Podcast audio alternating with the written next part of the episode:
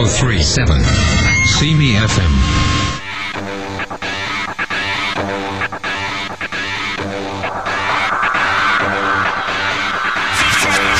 Aujourd'hui à Fantastica, nous recevons la visite de Martin de la boutique TPM, la chronique Fan Movies avec Gontran et Valérie viendra nous donner quelques petits trucs pour organiser un bon GM.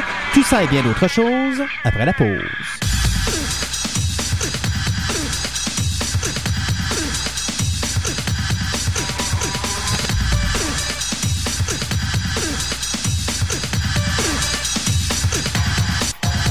Fantastica. Tous les samedis de midi à 14h, c'est Fantastica, l'émission radio. Deux heures d'informations sur tout ce qui touche l'univers de la science-fiction, de l'horreur et du fantastique, en passant par le cinéma, la télévision, le comic book et la musique.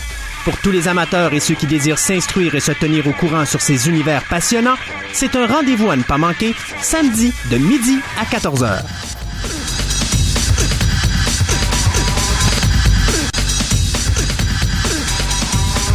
Et oui, c'est le retour du grand guerrier à Fantastica cette semaine. Euh, Fini les vacances. Fini, ben, c'était pas vraiment des vacances, un petit arrêt de maladie d'une semaine et puis on est sur la route à nouveau, en pleine forme. Euh, bonjour Gaëtan, Bonjour. comment ça va? Ça va très bien, ça va très bien. Maintenant que j'ai plus la charge du micro, tout va bien. Moins de pression sur les épaules. Et bonjour Monsieur euh, Gontran, Bonjour. comment ça va? Ah, c'est la merveille. La merveille des merveilles. Bon, hey, en passant à tous les deux, je vais vous féliciter pour la semaine dernière. Vous avez fait ça comme des grands. Mon miroir était pas d'accord, mais si tu le dis, d'accord, pas de problème. Euh, Merci papa. J'accepte les compliments. Eh bien, encore une fois, cette semaine, beaucoup, beaucoup, beaucoup, beaucoup, beaucoup de choses. Euh, D'abord, ben, on a nos nouvelles habituelles. Euh, on a également Martin de la boutique TPM qui va venir nous voir. D'ailleurs, il est à ma droite. Et puis, bonjour Martin. À la droite du père, je suis jaloux. Oui, et puis après ça, on va avoir aussi euh, Gontran qui va venir nous voir avec euh, sa chronique euh, Fan Movies. Et non femme movie. Ouais, ouais, c'est ça. Non, c'est ça. C'est fan movie. Fan Movies. Parce Donc- que quelqu'un m'a agacé cette semaine. Ah oui? Oui. Ah. Pourquoi? À cause de la confusion ou euh, Ben, euh, ce n'est pas femme movie, c'est fan movie. Puis il paraît que ça va être euh, un Fan Movies euh, nouvelle euh, version renouvelée. Ah, on va faire de l'exploration de films aujourd'hui. Super. Et puis finalement, on a Valérie qui va venir nous voir. elle va nous donner des petits trucs sur comment organiser un bon, un bon jeu de GN et non pas GM comme j'ai dit tantôt dans l'introduction, mais de GN, c'est-à-dire grandeur nature médiévale. Donc, ça va être dans la dernière portion d'émission euh, où est-ce qu'on va en parler avec elle? Puis nous, ben, pourquoi qu'on commencerait pas déjà avec les nouvelles? on peut certainement faire ça.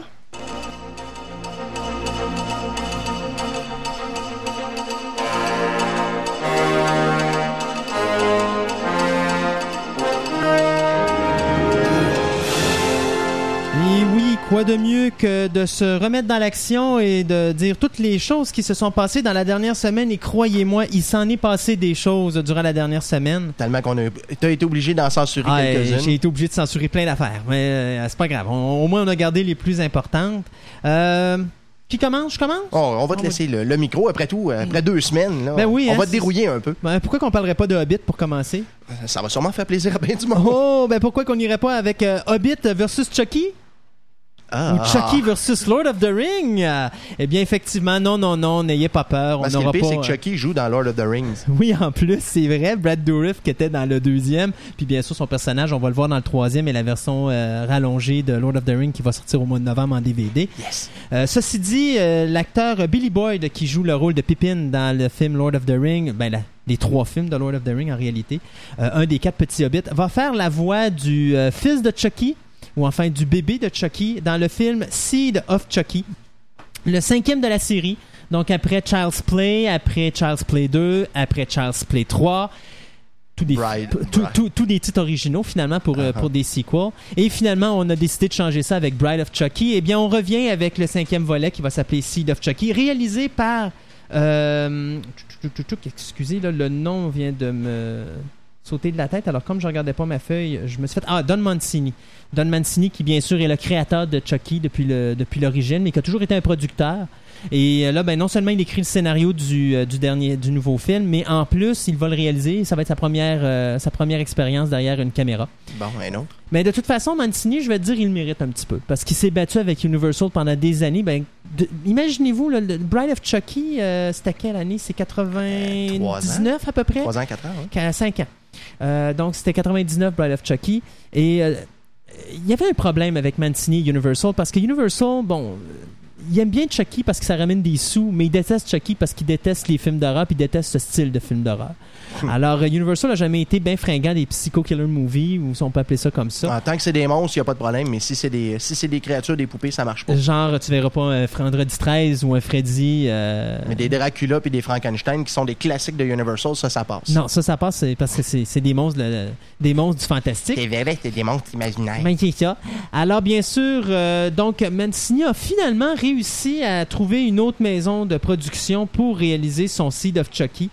Euh, D'ailleurs, euh, oups, c'est vrai, je me rappelais plus. Je l'avais par cœur ce matin, mais là, je me rends compte j'aurais dû le marquer parce que je l'ai oublié. Je me demande si c'est pas New Line qui va le produire. Ceci dit, euh, donc Seed of Chucky, va, dont le tournage va commencer ben, commence ce mois-ci, va bien sûr remettre à nouveau en vedette Brad Dourif dans le rôle de la voix de Chucky, la poupée diabolique. Euh, Jennifer Tilly va bien sûr reprendre euh, la voix de Tiffany. Mais on est supposé la revoir également euh, en personnage humain, comme on l'a vu dans Bride of Chucky.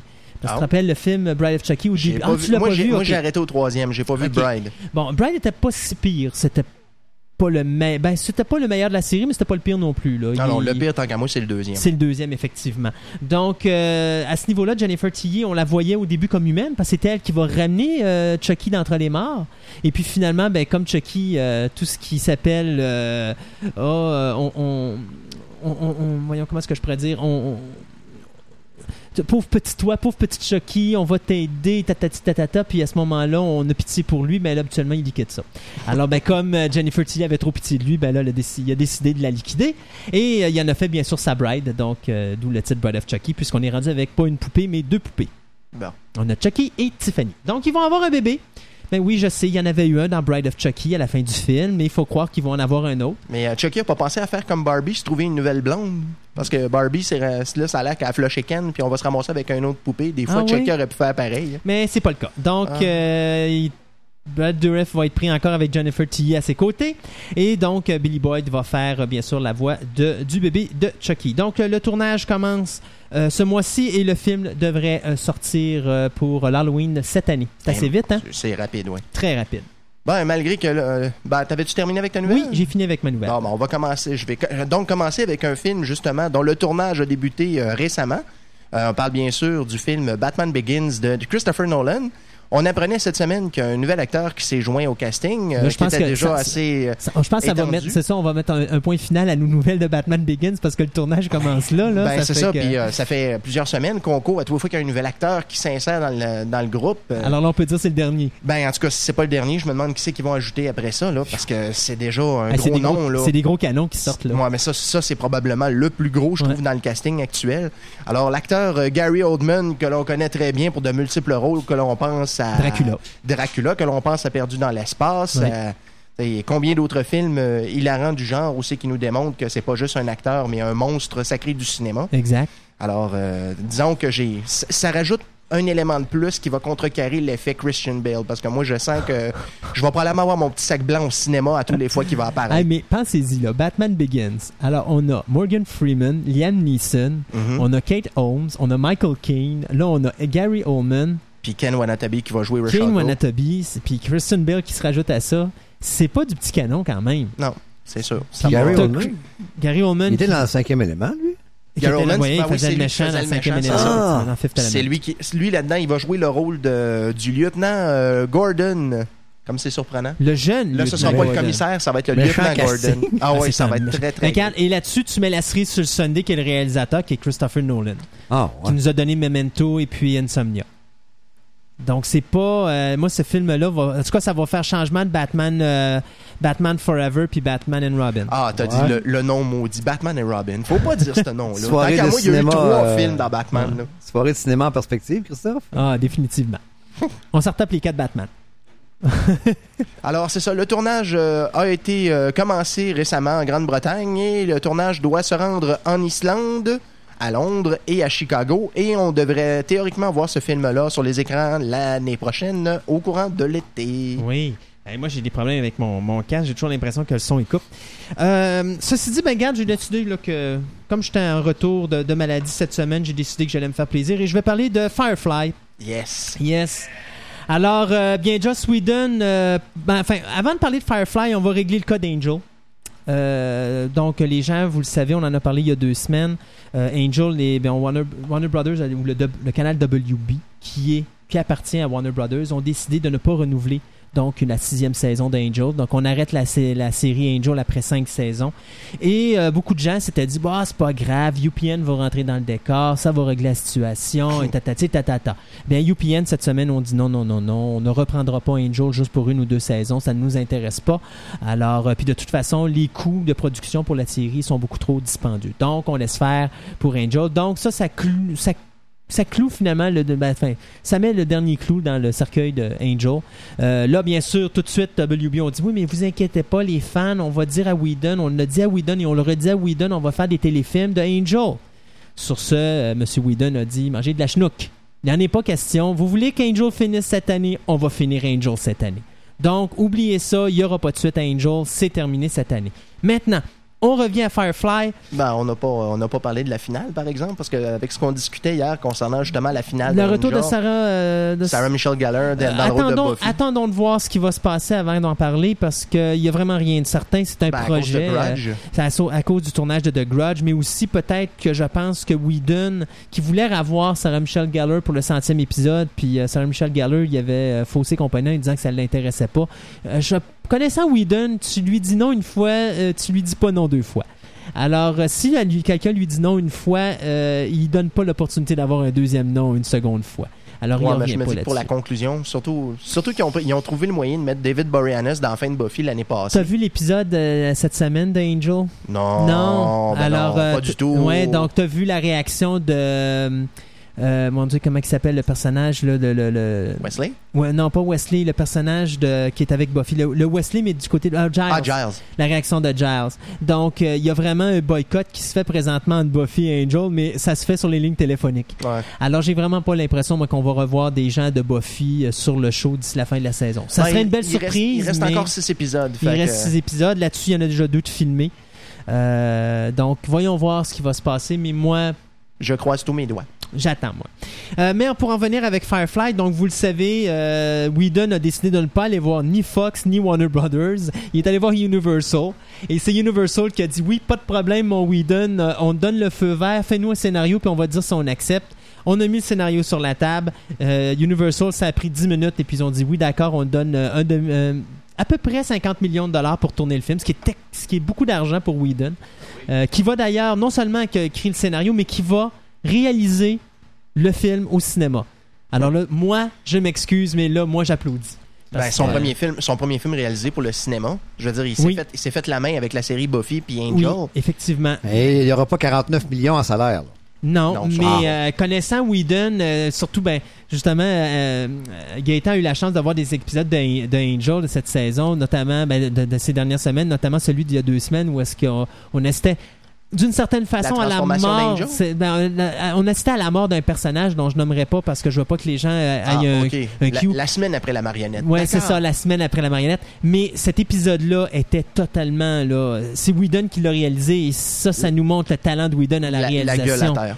Quel épisode et quelle mise en scène. Et Whedon a ce don d'aller nous chercher les tripes dans un épisode. Là. Il nous brasse Ben, ça. euh. La dernière fois que j'avais j'avais subi un choc psychologique de genre-là, c'est l'épisode de la mort de, de la mère de Buffy. Oui, qui était. euh, C'était- C'était The Body. De Buddy, c'est Ouais, l'épisode après qu'elle soit décédée, effectivement, qui était lourd. Mais quel épisode. ça. Moi, mais pour quelqu'un pour quelqu'un qui a déjà vécu un décès, de, de voir un En épisode plus, aussi ouais. que c'est c'est aussi surréaliste Ouais. que l'impression que tu as quand quelqu'un de ta famille décède, par exemple. C'est assez estomacant. Ouais, et puis, euh, il y a- c'est- si je me trompe pas, c'est lui qui avait fait Once More with Feelings aussi. qui est probablement tant qu'à moi le meilleur épisode euh, le, meilleur épisode musical euh, de fait sur une série de télévision jusqu'à présent. Et dans un club vidéo près de chez vous, le 25 mai, Avec la le sortie- coffret de la sixième saison. Effectivement. Donc, l'histoire du film de Firefly qui va s'appeler Serenity, pour ceux qui ne connaissent pas euh, la série, ben, c'est le, nom du vaisseau spatial. Euh, donc, va mettre en vedette, bien sûr, Nathan Fillion, qui est l'acteur principal, euh, Gina Torres, qui fait le personnage de Zoé, Jewel State, qui fait le personnage de Kaylee, Adam Baldwin, le fabuleux Adam Baldwin dans cette série-là, qui fait le personnage de Jane, Morena Baccarin, qui fait le personnage de Inara, Sean Mahar qui fait le personnage de Simon et Summer euh, Glow qui fait le personnage de River. Vous remarquez qu'il manque deux personnages, soit les personnages de Wash qui sont interprétés par ah, ben, qui est interprété pardon par Alan euh, Tudyk et euh, Ron Glass qui fait le personnage euh, du révérend Book. Est-ce que c'est parce que ces deux personnages-là n'ont pas encore été signés? Ou est-ce que c'est parce que l'histoire va se passer six mois après le dernier épisode de Firefly et qu'il va s'être passé quelque chose avec Ben, ces deux personnages-là? probablement que les comédiens sont impliqués sur d'autres choses, puis que ça, ça contrevient à leur contrat actuel. Alors on verra pour le moment, il reste deux personnages euh, de, du casting original qui n'ont pas été signés. Est-ce que c'est parce que les personnages ne seront pas dans la série ou est-ce que- est-ce que les signatures n'ont pas été complétées encore au moment où on a eu la nouvelle? Ceci dit, attendez-vous à Serenity en salle pour juin 2005. Faut-tu aller réserver nos places tout de suite? Pas besoin. Ok, c'est bon. Parce que moi, je m'attends pas à un gros boom euh, au niveau du box-office, étant donné qu'il n'y a pas beaucoup de monde qui connaissent Firefly. Mais si vous voulez connaître Firefly, s'il y a un box set DVD à acheter, Pas cher, pas cher, très bonne qualité, français-anglais. c'est bien celui de Firefly. Ouais, Ça vaut ouais, vraiment ouais. la peine comme série. Ben, surtout que c'est un, un beau petit coffret, je veux dire. c'est euh, la, la présentation graphique est très bonne. Il est à 45 45 à peu près, oui, oui. c'est, euh, Il y, a, il y a- il y a 13 épisodes. C'est vraiment pas cher. Non. Puis pour ceux qui sont vraiment des fans de, de films en ratio 16-9, en en cadrage cinéma, la série l'est. Ouais, un format, Comme Angel, euh, c'est d'ailleurs. ça. Format 1.78, euh, format HDTV en quelque sorte. Comme Stargate. Hey, Gontran, t'as un micro. c'est pas que tu t'es fermé le micro? Euh, j'étais, j'étais trop bien adossé. Ah bon, ben adosse-toi. mon- On va continuer, mon Piguetan. Euh, ben, c'est à tour. Ben oui, alors euh, pour faire suite à l'événement qu'on a vécu euh, dimanche dernier, soit la remise des Oscars, dont on a justement oublié de mentionner pendant l'émission d'ailleurs, Que? et j'avais fait la grosse présentation en rentrant, alors cette, cette semaine, on va parler des Oscars. on va en faire aujourd'hui, tantôt. Bon, là. dans la fin de ces nouvelles, après Merci, les nouvelles, on- on va en parler. On fera notre mea culpa à ce Ben. D'ailleurs, on va même parler des radis dans, dans quelques instants. aussi. Yes. Alors, euh, la lauréate euh, Charlize Theron euh, va participer à une encore une autre adaptation. Cette fois-ci, ça sera l'adaptation du personnage de Aeon Flux que certains fanatiques ont pu connaître avec euh, MTV parce que c'était des, euh, des espèces de petites vignettes de 3 à 5 minutes qui passaient euh, genre pendant les annonces. Alors maintenant, on va faire une adaptation cinématographique de ça. Et Mademoiselle Theron s'est fait offrir un tout petit cachet de 10 millions. Maintenant que les Oscars ont rentré, probablement que... Ouais, c'est parce Le- qu'elle a eu le, le contrat avant les Oscars, parce que si ça aurait été après les Oscars, elle aurait été probablement plus élevée que ça. Ouais, fort possible, man. Euh, ben, ça dépend. Si elle a signé, ouais, là, elle a Ouais, pas le oui. choix. Il va falloir qu'elle accepte euh, C'est ça. son traitement. Pauvre petite. 10 millions, moi, je me, je me plaindrais Je aussi. crèverais Fort de faim, moi, là, là, Ah là. Fort, dé- fort définitivement. Alors, le film va être euh, réalisé par Karen Kusama, qui nous avait donné euh, Girl Fight. Si je me rappelle bien, ça, c'était le film avec euh, Michelle Rodriguez dans lequel elle jouait une, une boxeuse. Hmm, Je suis pas sûr, enfin. Elle ne sait pas. Euh, alors, euh, c'est ça. L'action de, Hero- euh, Aeon Flux se déroule 400 ans dans le futur, alors que le monde a été dévasté par un virus et seuls quelques rescapés vivent reclus dans une cité encerclée d'une gigantesque bulle. La jeune Aeon Flux, super-héroïne très agile, est désignée pour venir à bout du chef du gouvernement. Mon Dieu, elle pourrait pas exister maintenant, elle. Et c'est ça. Alors, pour ceux qui connaissent le dessin animé, ce qui était de particulier dans ce dessin animé-là, c'est que le personnage, dans la plupart des dessins animés, se faisait planter à la fin. Et toujours de façon assez graphique, merci. OK. Est-ce que le film va finir pareil? Bonne question. Vas-tu planter Car- Carline? Comment? Elle va-tu se faire planter, tu penses? Je sais pas. À moins Sinon, qu'elle ils vont être un- obligés d'y remettre le make-up de Monster. Pauvre elle. OK, euh, de mon côté, Logan's Run de remake. Y a pas, y a-tu une semaine où est-ce qu'ici on parle pas de remake, de suite, de ci ou de ça, de prequel quand c'est pas un remake ou que c'est pas une suite? ou- Non, je pense pas. Un de plus. OK, Logan's Run. Ben, de toute façon, celui-là, on peut en parler parce qu'il vaut la peine d'en parler. Ben, c'est Euh, quand on sait qui est, qui est ça. impliqué. là. Pour ceux qui connaissent pas Logan's Run ou L'âge de cristal, c'est un film qui avait été réalisé en 1976 par Michael Anderson qui mettait en vedette Jennifer euh, Jenny Agutter, Jenny Michael Agutter, York, pardon, Michael York, Peter Stinov. Peter Stinov euh, et puis tous ces chats aussi. Et, et d'ailleurs, ça racontait l'histoire d'une ville futuriste où est-ce que les habitants ne peuvent pas vivre plus vieux que 30 ans euh, pour éviter la surpopulation. Or, c'est Brian Singer, le réalisateur de X-Men 1 et 2, qui euh, va ou qui travaille présentement sur le remake de euh, Logan's Run. Donc, il a fini d'écrire le scénario, scénario qu'il a travaillé avec Ethan Gross et Paul Todisco. Donc, cette nouvelle adaptation du roman de William Nolan sera coproduit euh, par Joel Silver en association bien sûr avec Brian Singer qui va aussi s'occuper de la, de la- de la- de la- de la production. Donc au niveau Singer là, va s'occuper quasiment de tout au niveau de Logan's Run. Contrôle complet. Parfait. Contrôle complet. Alors euh, la nouvelle version ben euh, elle va être différente un petit peu de la version originale comme d'habitude. Ben, de toute façon, la version originale était tellement différente du roman déjà en partant. Oui, Euh, ben là on a descendu l'âge de décès de 30 à 21 ans. Ouf. Ce qui veut dire que Brian Singer, lui, ben, il voulait mettre Matt, Da- Matt Da- Damon, Damon. ouais, Matt Damon dans le rôle principal de, qui, était, ben, qui était celui de Logan's Five. Et puis finalement, ben là, il est un petit peu trop vieux, alors on va prendre un autre comédien. Alors, euh, donc, en baissant bien sûr l'âge de 30 à 21 ans, ben, ça force bien sûr Singer à se trouver euh, des jeunes comédiens. ben, c'est des acteurs qui vont coûter moins cher en partant. C'est Exact. pas une mauvaise idée. Exact. Donc, bien sûr, euh, l'histoire va se passer en 2274, donc, comme je vous disais, dans une cité euh, communautaire où les individus vivent essentiellement de plaisir et sont contraints de mourir à l'âge de 21 ans pour éviter la surpopulation. Bien sûr, ça, c'est après un conflit nucléaire, donc le reste du monde euh, est totalement détruit, puis eux sont comme enfermés sous des dômes. Et euh, dans l'original, ben, dans le film original de 1976, ils avaient une espèce de petit cristal sur la main. Mhm. Et lorsqu'ils atteignaient l'âge de 30 ans, le cristal se mettait à clignoter rouge.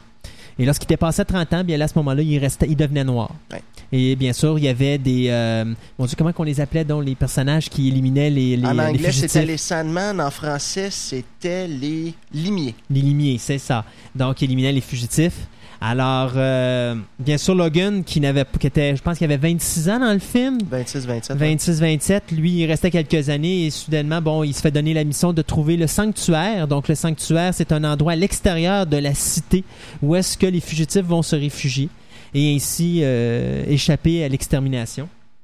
Et donc, il se fait prendre ses dernières années d'existence et devient un cristal noir pour justement euh, pouvoir rentrer euh, dans le, regroupement des fugitifs pour justement découvrir, euh, découvrir ce fabuleux sanctuaire et il va tomber à l'extérieur et découvrir qu'il n'y a pas de sanctuaire. En réalité, euh, le fait d'être renouvelé et de, de- revivre dans un autre corps, c'était de la foutaise. C'était juste simplement pour qu'il y ait un contrôle sur la population. Dire ça. Dire quoi? Ben non, mais je veux dire, ça veut pas dire que le- l'original, va, le, va le- être- le ça va remake être va être, euh, va être exactement pareil. Mais tout ça pour dire que c'est un classique de la science-fiction. Si vous le conna- le connaissez pas, le DVD se vend en bas de 10 je pense, maintenant. C'est vraiment pas cher. Ça vaut vraiment la peine d'acheter ce film-là. Pour, Euh, un- pour le film qui est sorti un an avant Star Wars, c'est de Oui. voir d'ailleurs la différence des effets spéciaux de celui-là et de Star Wars un an après. Oui, Ça. effectivement. C'est- C'est pas mal en arrière. là. Oui, c'est plutôt rétrograde comme effets spéciaux là-dedans. Mais on voit quand même la belle qualité parce que moi, c'est toujours ça que j'ai dit. Euh, Les effets spéciaux, ce qui fait en sorte qu'ils sont géniaux, c'est pas la compagnie qui les fait. C'est le metteur en scène, comment qu'ils utilisent. Mhm. On va regarder les effets numériques faits par John Williams, euh, pas John Williams, mais excusez, par euh, George Lucas. Puis ça paraît que c'est fait par informatique. On n'a qu'à voir euh, Attack of the Clone, puis toutes les Star Wars. On voit que c'est poussé, il y en a trop là. Pourquoi j'ai l'impression qu'on s'en vient vers Minority Report? Mais, mais si on regarde Minority Report de Steven Spielberg, tu vois que les effets spéciaux ne paraissent pas. C'est la différence. Même les, même Va falloir, va falloir que je me le tape le Oh, ouais, Minority Report, au moins pour te faire la, pour te faire la, la- la morale de ce côté-là, savoir Puis même, si regarde, ok, on va y aller sur quelque chose qu'on se connaît ensemble, là, Jurassic Park. Mhm. Bon, Ah ben, ouais. tu regardes les dinosaures, là, puis ils sont bien faits. Ouais, tout à La fait. séquence du dinosaure quand il bouffe le véhicule puis qu'il garoche en bas, bon oui, il y a des il y a, il y a- il y a une partie de, de ça qui est faite en, en- comment C'est- appelle ça en animatronique. en- animatronique, c'est ça, mais tu as une autre partie qui est faite en, en numérique. Mhm. Donc euh, William euh, pas voyons, je vais laisser John Williams tranquille à un moment donné. Lucas, Le- euh, Lucas. Steven Spielberg a cette qualité d'utiliser les effets spéciaux mais quand ça paraît, il les laisse aller. Mhm. George Lucas n'a pas cette, ca- cette capacité-là. Lui, que ça paraisse ou ça paraisse pas, il le met. Euh, et il y a beaucoup de réalisateurs à un moment donné qui font ça. Quand ça paraît, ils émettent pareil, ils s'en foutent. Ah, t'as des, petits, des films à petit budget où les effets spéciaux, tu regardes ça, tu dis, mots, juste qu'ils sont bons, puis pourtant, ils n'ont pas de budget, ces gens-là. C'est pas parce que les effets spéciaux sont mieux, c'est parce que le réalisateur a su comment les filmer pour que ça paraisse pas. D'ailleurs, dans le Guns Run, je voulais justement en venir à ça. Excusez mon intervention. Mais tu fais bien. Le made paint, ce qu'on appelle Mais la oui. peinture sur verre. Mais oui. OK? Malgré l'âge du film, vous allez voir des séquences extraordinaires en Ah. made paint. D'ailleurs, la séquence, sur ouais, verre. quand tu vois toute la cité avec Ouais, les ça. véhicules qui se promènent dans les tuyaux, Ouais, mais là, ça, Ça, c'est des maquettes. une maquette. c'est des maquettes. Mais en arrière, le fond, C'est du made paint. c'est du made paint. Et la bibliothèque, parce qu'ils retrouvent la bibliothèque dans la Ah, ville, oui. c'est de toute oui. beauté. Ah oui. Et c'est de la peinture sur verre. Il y avait Oui. des artistes extraordinaires à cette époque-là. D'ailleurs, il y en a encore aujourd'hui du made paint, mais Oui. c'est moins utilisé. Bon, mais Lord of maintenant, the on s'en Ring va en vers faisait un plus, petit on peu, s'en va mais- plus vers le, le digi- ce qu'on appelle le digital made painting, C'est tout ça. fait par ordinateur. Exact. Ça, ça y allait aussi avec des... euh, comment est-ce qu'ils appelaient ça? Tu mettais la peinture à côté, ça devenait comme euh, une, vis- une illusion d'optique. Ah, ben, c'est une question de Euh, grandeur. Ouais, là. c'est ça. Ouais, c'est ça. Comment est-ce qu'ils appellent ça? C'est de la C'est de la, de la perspective. perspective forcée. Ouais, c'est bon, ça. c'est ça. Et D'ailleurs, c'est dans quel film? Donc, c'est dans Dracula. Je pense que t'as ça à un moment donné. T'as euh, t'as une miniature, t'as un, un chariot qui passe en avant-plan, en arrière, tu aussi. vois une belle grande maison. Mais en réalité, la maison, c'est une maquette. Fait que t'as la- t'as vraiment un vrai chariot qui passe en avant de la caméra. Ah, Puis ce que tu vois en arrière, c'est la maquette qui est collée sur le chariot, mais qui est tellement petit que t'as l'impression que la maison est dans le fond, mais en réalité, il n'existe plus des ben, maisons. Dans- Tirith, dans Lord of the Rings, c'est exactement ça. Il y a une maquette à un 14e qui passe en arrière. Et là, t'as l'impression qu'ils sont loin, mais ils sont collés dessus. C'est ça. C'est ça, c'est la perspective construire une forcée. grandeur nature de ça? Minas Ben, Ouais. c'est excellent, ça. T'as-tu de la euh, place chez vous? Parce que quand tu chicanes avec ta blonde, t'as On pourrait peut-être prendre 7200 le Mont- chambres. on pourrait peut-être prendre le Mont Bel Air puis le sculpter de chaque côté. Là. Ouais. Quand tu- au lieu de coucher sur le divan, quand tu te chicanes avec ta blonde, t'as le choix de 7200 chambres.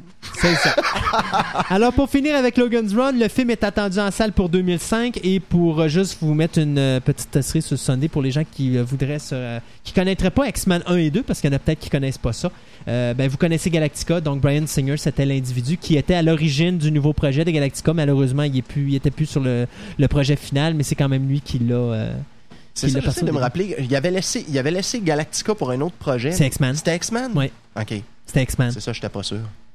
Bon, alors, euh, pour relancer Christophe, justement, au sujet des remakes et des suites, eh bien, imaginez-vous donc qu'il y a encore une nouvelle de suite qui a sorti cette semaine. Et la deuxième partie de ce film-là est même pas sortie. C'est le troisième qu'on nous annonce. Ben oui. Alors, il semblerait bien que Sam Raimi et Tobey Maguire se revi- reviendront à l'assaut pour un troisième Spider-Man en 2007, rien de moins. Ouais. Ça, c'est surprenant. Après tous les problèmes que, que Marvel et euh, Ah ouais, les poursuites de Marvel. Ça n'a pas de bon sens. Puis c'est parti, là, c'est officialisé. Et là, Marvel a l'air à dire oui, ok, nous autres aussi on embarque. Ben, il y a peut-être quelqu'un quelque part qui a fermé la, la- la gueule des vestons en haut- en- dans les hautes sphères. Oui, il y, a- il y a un juge qui avait fermé la boîte à Marvel. C'est bien. Parce qu'il avait dit à un moment donné en cours, il avait dit écoutez, c'est tellement ridicule, là. J'ai dit là, je prends des vacances pendant trois mois, puis on viendrait me voir après trois mois. Non, il aurait dû dire je prends des vacances puis c'est à beau frais. Oh. Ça, ça aurait été bon. Alors, euh, c'est ça pour l'instant. Euh, Il y a euh, Maguire et bien sûr Raimi qui sont confirmés, mais juste euh, jusqu'à date, il n'y a rien d'autre de confirmé. Ben, il si n'y a me- pas l'adversaire encore. Il- D'ailleurs, il y a de la spéculation à savoir lequel. Moi, Exact. j'ai une petite idée. Mais euh, Kristen Dunst est confirmée parce qu'elle est, Ah oui? où il avait tous, il avait signé les deux acteurs principaux pour trois films.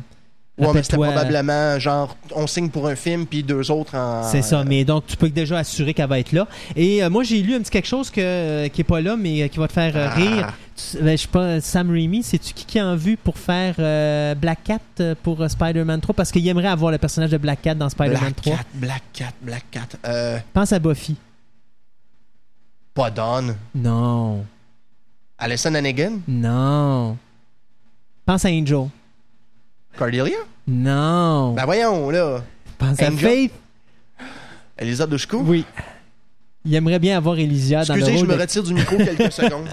Chouing! Merci. Alors, c'est ça. Alors, c'est ça qui aurait en vue présentement. Elle n'est pas signée. C'est pas des confirmations que je dis là. Je dis juste que c'est mis.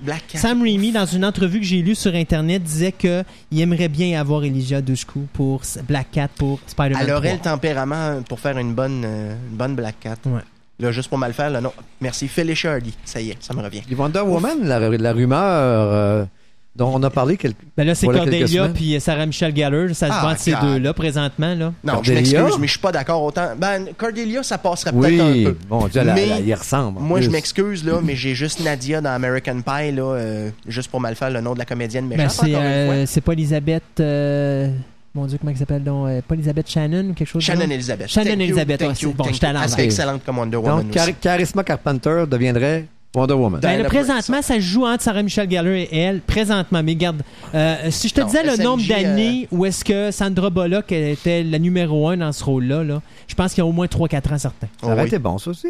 Sandra Sandra Bullock, oui, Ah mais ouais. euh, il y a certains attributs que- qu'elle n'a pas, malheureusement. Ça se gonfle, ça. Ouais, ouais, ben c'est sûr, regarde le, le phénomène Cameron Diaz dans The Mask, on l'a vu. Angelica. Jolie dans Ouais, Angelica Tomb Jolie. Raider.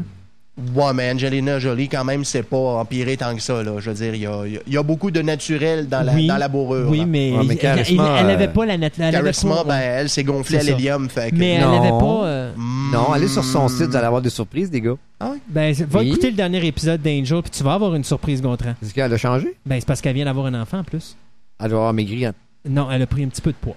Ah, Elle est moins, elle est moins enveloppée Elle- qu'elle l'était l'année dernière, par exemple. ça. Mais il faut dire qu'elle était, était pendant sa, Oh. c'était pendant sa grossesse. C'est une superbe créature quand même. Oh oui, c'est une très belle femme. Il n'y a, Oh, pas- il y a pas de doute de ce Là, côté-là. j'ai Valérie en arrière qui se tasse la tête en disant Ouais, ça, c'est bien une conversation de gars, ça. Well, guilty as charged. Euh, y a-tu autre chose sur Spider? Euh, non, euh, non, à part de c'est ça parce que la, la seule chose qui finit avec, euh, voyons, la seule chose qui finissait l'article était justement la spéculation de savoir qui allait être l'adversaire. Ouais. Et ça, de ce côté-là, j'ai comme l'impression qu'on va avoir droit à une résurgence du bouffon vert. Ouais, mais pff, regarde, ils vont pas ramener Willem Dafoe. Là, ça Il- sera pas Willem Dafoe. Non. Non, non, non, Ah non. ouais, son, ben, son fils, ouais. Hein, on- ben, en tout cas, pour ceux qui connaissent le comic book, on sait très bien que Harry Osborn a fini par enfiler le costume il de papa encore- et il a viré sur le top lui ça. aussi. Mais de toute façon, il est déjà confirmé lui aussi quand le troisième film. Parce que lui aussi a été signé pour trois films. Bon. C'est que ça, je, je l'avais su quand il avait déjà commencé à parler du deuxième à ce moment-là. On va continuer à suivre sa carrière de mauvais acteur. Hey! Tant qu'à parler d'un numéro 3, on va-tu aller à quelque chose où est-ce qu'on va se rire d'en face? Certainement. Hein? On va rire, C'est mais- ce que je pense. Bon, oui. là, là, messieurs, dames, là, attendez-vous à pleurer. Walt Disney a décidé de faire Toy Story 3. C'est pas vraiment pour pleurer cette nouvelle-là, mais enlevez Pixar du décor, parce que Pixar ne sera pas là. Là, vous pouvez pleurer. Un Toy Story, pas de Pixar, c'est pas un Toy Story. Euh, D'ailleurs, on va, je vais faire un résumé de l'histoire entre Walt Disney, Pixar, le président de Walt Disney qui est dans le groupe présentement, et la raison de Toy Story 3.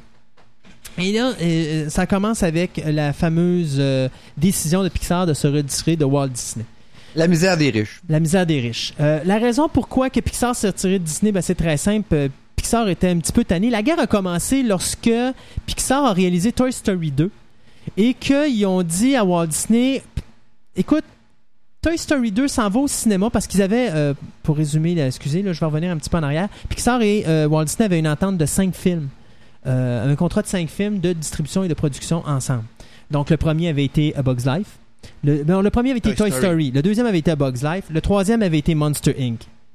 Sauf qu'entre Monster Inc. et A Bug's Life, il y a eu Toy Story 2.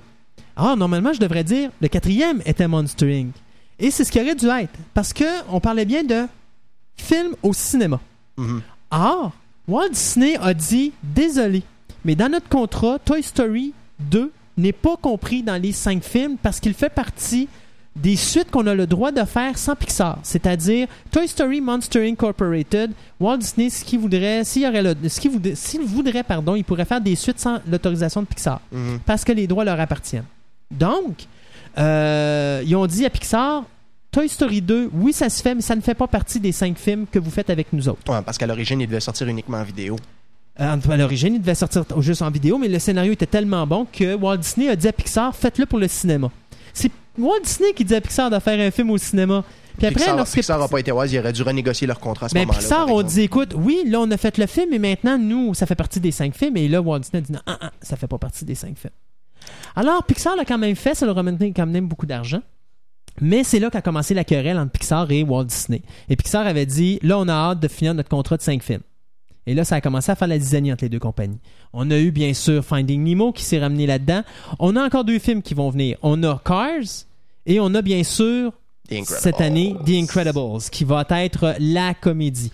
Parce que Toy Story, le premier, ne rentre même pas dans la batch de cinq films. C'est vrai parce que je clique Ah, c'est cinq films au-delà de Toy Story? c'est que le contrat a été signé après euh, Toy Story. Donc Toy Story, le premier, ne rentre pas dans cette batch-là des cinq films. C'était donc vraiment A Bug's Life, Monster Incorporated, Finding Nemo, euh, The Incredibles et Cars. Ok. Donc, là, il y a quelques semaines, on vous annonçait que Pixar avait dit à Walt Disney Bye Bye bye. Nous, on veut plus rien savoir. Nous, on a- ça fait un an qu'on négocie avec vous autres. L'entente est la suivante. Euh, vous avez des redevances sur les droits de distribution, mais vous avez plus une maudite scène sur nos films. Donc, ça, ça finit là. Et euh, finalement, le président de Walt Disney a dit non. Et Pixar a dit ben, bye bye, on s'en va. Lorsque, Walt Disney- lorsque Pixar est parti de Walt Disney, euh, au niveau des actions, les actions de Pixar ont monté. Puis ils ont dû remonter encore la semaine dernière aussi. et les actions de Disney ont chuté. À un point tel que présentement, le président de Walt Disney, dont je n'ai pas le nom, mais toi tu l'as, Michael Eisner. est dans le trouble.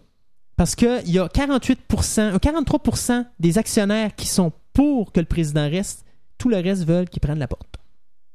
Et là-dessus, dites-vous qu'il y a une nouvelle que je vous ai annoncée il y a quelques semaines où Roy Disney donnait sa retraite, euh, prenait sa retraite et Mhm. quittait son bureau. Et là, Il n'a présentement, pas été forcé, me semble, de quitter. Et là, ce qu'on vient d'apprendre, c'est ça, c'est qu'il a été forcé de partir parce qu'il y a un âge limite. Et cet âge limite-là, il l'avait dépassé depuis quelques années. Et le président l'avait forcé à quitter son poste. Et là, ce qui se rajoute à cette, histoire-là, c'est que Roy Disney a pris un avocat. Et poursuit le président présentement de Disney parce que lui considère que le président est juste là pour faire une passe d'argent. Et non pas pour faire avancer la compagnie. Parce qu'il trouve que depuis quelques années, Disney descend. Et s'il n'y avait pas Pixar, Disney, il existerait probablement plus. Et là, en plus, rappelez-vous, il y a quelques semaines, on vous a dit aussi que Disney fermait son centre, son centre de bande de, de dessin animé 2D. Donc, il se pitch dans le 3D. Donc, tout après, tout après la décision de Pixar, tout a chuté. Là, Là, on, a- on abandonne le 2D, on se pitch dans le 3D. On va essayer de faire du dessin animé à la, voyons, du dessin animé à la Pixar. Mais le problème, Ils c'est ont-tu l'infrastructure pour ils ont, ça? ils ont peut-être l'infrastructure, mais ils n'ont pas l'âme de Pixar. Ils n'ont pas les employés de Pixar. Mhm. Ils n'ont pas l'énergie infantile de Pixar. Je veux dire, ces gens-là sont des enfants, euh, sont des adultes avec un cœur d'enfant, puis euh, tout ce qu'il y a dans la bâtisse, c'est des jouets. Ben, ils passent leur ça, journée quand- à travailler dans le jeu. Ils s'amusent comme des fous et ils nous donnent des chefs-d'œuvre. S'ils étaient capables de, de- de faire des combats de chevalerie avec euh, des trottinettes à l'intérieur des bureaux, je pense qu'ils le feraient. Fait que Disney a donc annoncé qu'il allait faire un Toy Story 3. Question de donner un petit crochet du droit à Pixar en se disant on va les déranger puis on va montrer qu'on peut vivre sans eux. Regardez, moi je vous le dis là, Toy Story 3, ça va sortir juste en cassette vidéo. Ça c'est certain. De toute façon, on son a jeu- pas. T'as-tu de confirmation à savoir si euh, Tom Hanks et euh, l'autre comédien ont signé pour ce Non, film-là? euh, non, non, là ils ont juste annoncé. Parce que si euh, Pixar est pas, est pas dedans, ça m'étonnerait même pas que les deux comédiens prêtent pas leur voix. ben, euh, À moins qu'il y ait un non, contrat d'exclusivité. dans le cas de. Tom Hanks, je suis d'accord avec toi. Dans le cas de comment il s'appelle là, euh, l'acteur? Tim Allen. Tim Allen, euh, lui c'est le contraire. Tim Allen, n'oublie pas, il a fait Santa Claus, il travaille avec Disney maintenant. Il a fait plein de films avec Walt Disney, puis il ne vit qu'avec Disney présentement. C'est Walt Disney qui le fait vivre. Ouais, jusqu'à temps qu'il décide de faire un deuxième Galaxy Quest. Bon, Ah. euh, ouais, puis ça, c'est- ça se fait. Mais alors, euh, moi, Tim Allen, je sais qu'il va être là. En ce qui concerne Tom Hanks, je ne pense pas qu'il va être là si Pixar est pas là, puis si le scénario est pas là. Et le scénario, je le vous le dis tout de suite, il ne sera jamais là. Regardez tout ce qu'ils ont fait ensuite. C'est encore à voir. Ils font des bons. Ben oui, mais regarde, ils ont fait les 101 Dalmatiens, ils ont sorti ces 100 euh, un nouveau ouais, les, les suites de leurs films sont absolument atroces. C'est atroce. C'est fait pour faire un quick buck, comme disait euh, Roy Disney. Puis il a raison là-dessus, Roy Disney. C'est fait de faire un quick buck. La qualité est pas là. Regardez euh, Lilo and Stitch. Vous avez Lilo and Stitch, un film qui était numéro un. Ils ont sorti Stitch de Movie, qui était de la vraie schnook, qui ont sorti directement en DVD. Là, ils se reprennent avec la télésérie. Mais en dehors du, du deuxième film, Stitch de Movie, là, écoutez le deuxième film, c'est de la schnook. Moi, j'ai une honte. C'est parce que ma blonde aime bien le personnage de Stitch qu'on a acheté le DVD, mais je l'aurais même pas loué, le film. Mhm. OK? Puis je l'ai pris parce que c'était le pilote de la télésérie, puis que la télésérie est bonne, parce que si de ça, je pense que je l'aurais même fait brûler mon DVD. Mais de toute façon, quand Walt Disney ont commencé à se lancer dans le dans la folie des suites, il avait commencé, je me rappelle bien, avec le deuxième Aladdin.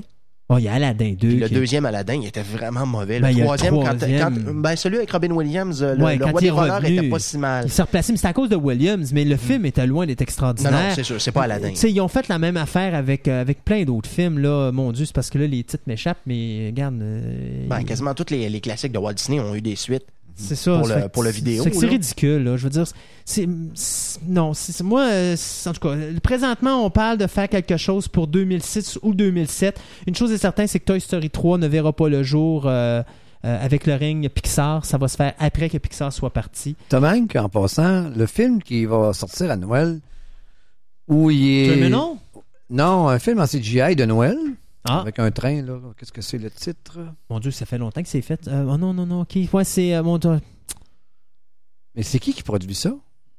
Euh, je sais pas. euh, je- C'est parce que j'ai. Station, pas North Pole Station? Non, j'ai pas ça. Euh, je sais pas, Gontran. Là, tu me parles de quelque chose que je suis pas au courant. Je m'excuse. euh, Ah, c'est parce que j'ai la bande-annonce à la maison, là. C'est Tom Hanks, c'est ça. Il- on le voit d'ailleurs en CGI lui-même. Mhm. Il a été refait en CGI, puis il est très euh, convaincant. C'est un film de Noël qui va sortir cette année. Ok. C'est le, le regarder ça. train qui va au pôle Nord euh, rencontrer le Père Noël. C'est Bon. une histoire dans le train. Ah. Je me demandais qui produisait le film. euh, Je sais pas. Je pourrais pas te répondre, je savais Parce pas. ça ressemble à Pixar. IMDB, meilleure solution. On ira voir ça tantôt, puis on donnera la nouvelle un peu plus tard. Oui. Bon, euh, toi, il te restait une nouvelle après ça? ben ça, ou, il- euh? Non, après ça, on saute aux Oscars. OK, parce que là, j'ai une, euh, j'ai quatrième et une cinquième nouvelle. Hein? Moi, c'est Ben oui. quatrième et cinquième. Ben, la- celle que j'ai rajoutée tantôt en lisant le preview. Ah, ben oui, c'est pas vrai. faire autrement. Hey, c'est de la nouvelle. Fait que je vais faire celle du preview tout de suite, si ça vous n'avez pas vas-y. d'objection.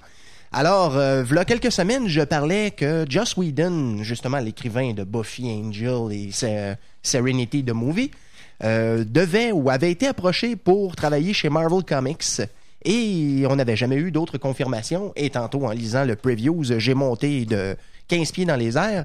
Joss Whedon va bel et bien écrire chez Marvel une nouvelle série qui va commencer en mai 2004, une série qui va s'appeler Astonishing X-Men. Donc, Joss Whedon s'en va chez les mutants. Est-ce que ça va être intéressant? Je ne sais pas, mais c'est Whedon, alors je vais le savoir très, très rapidement.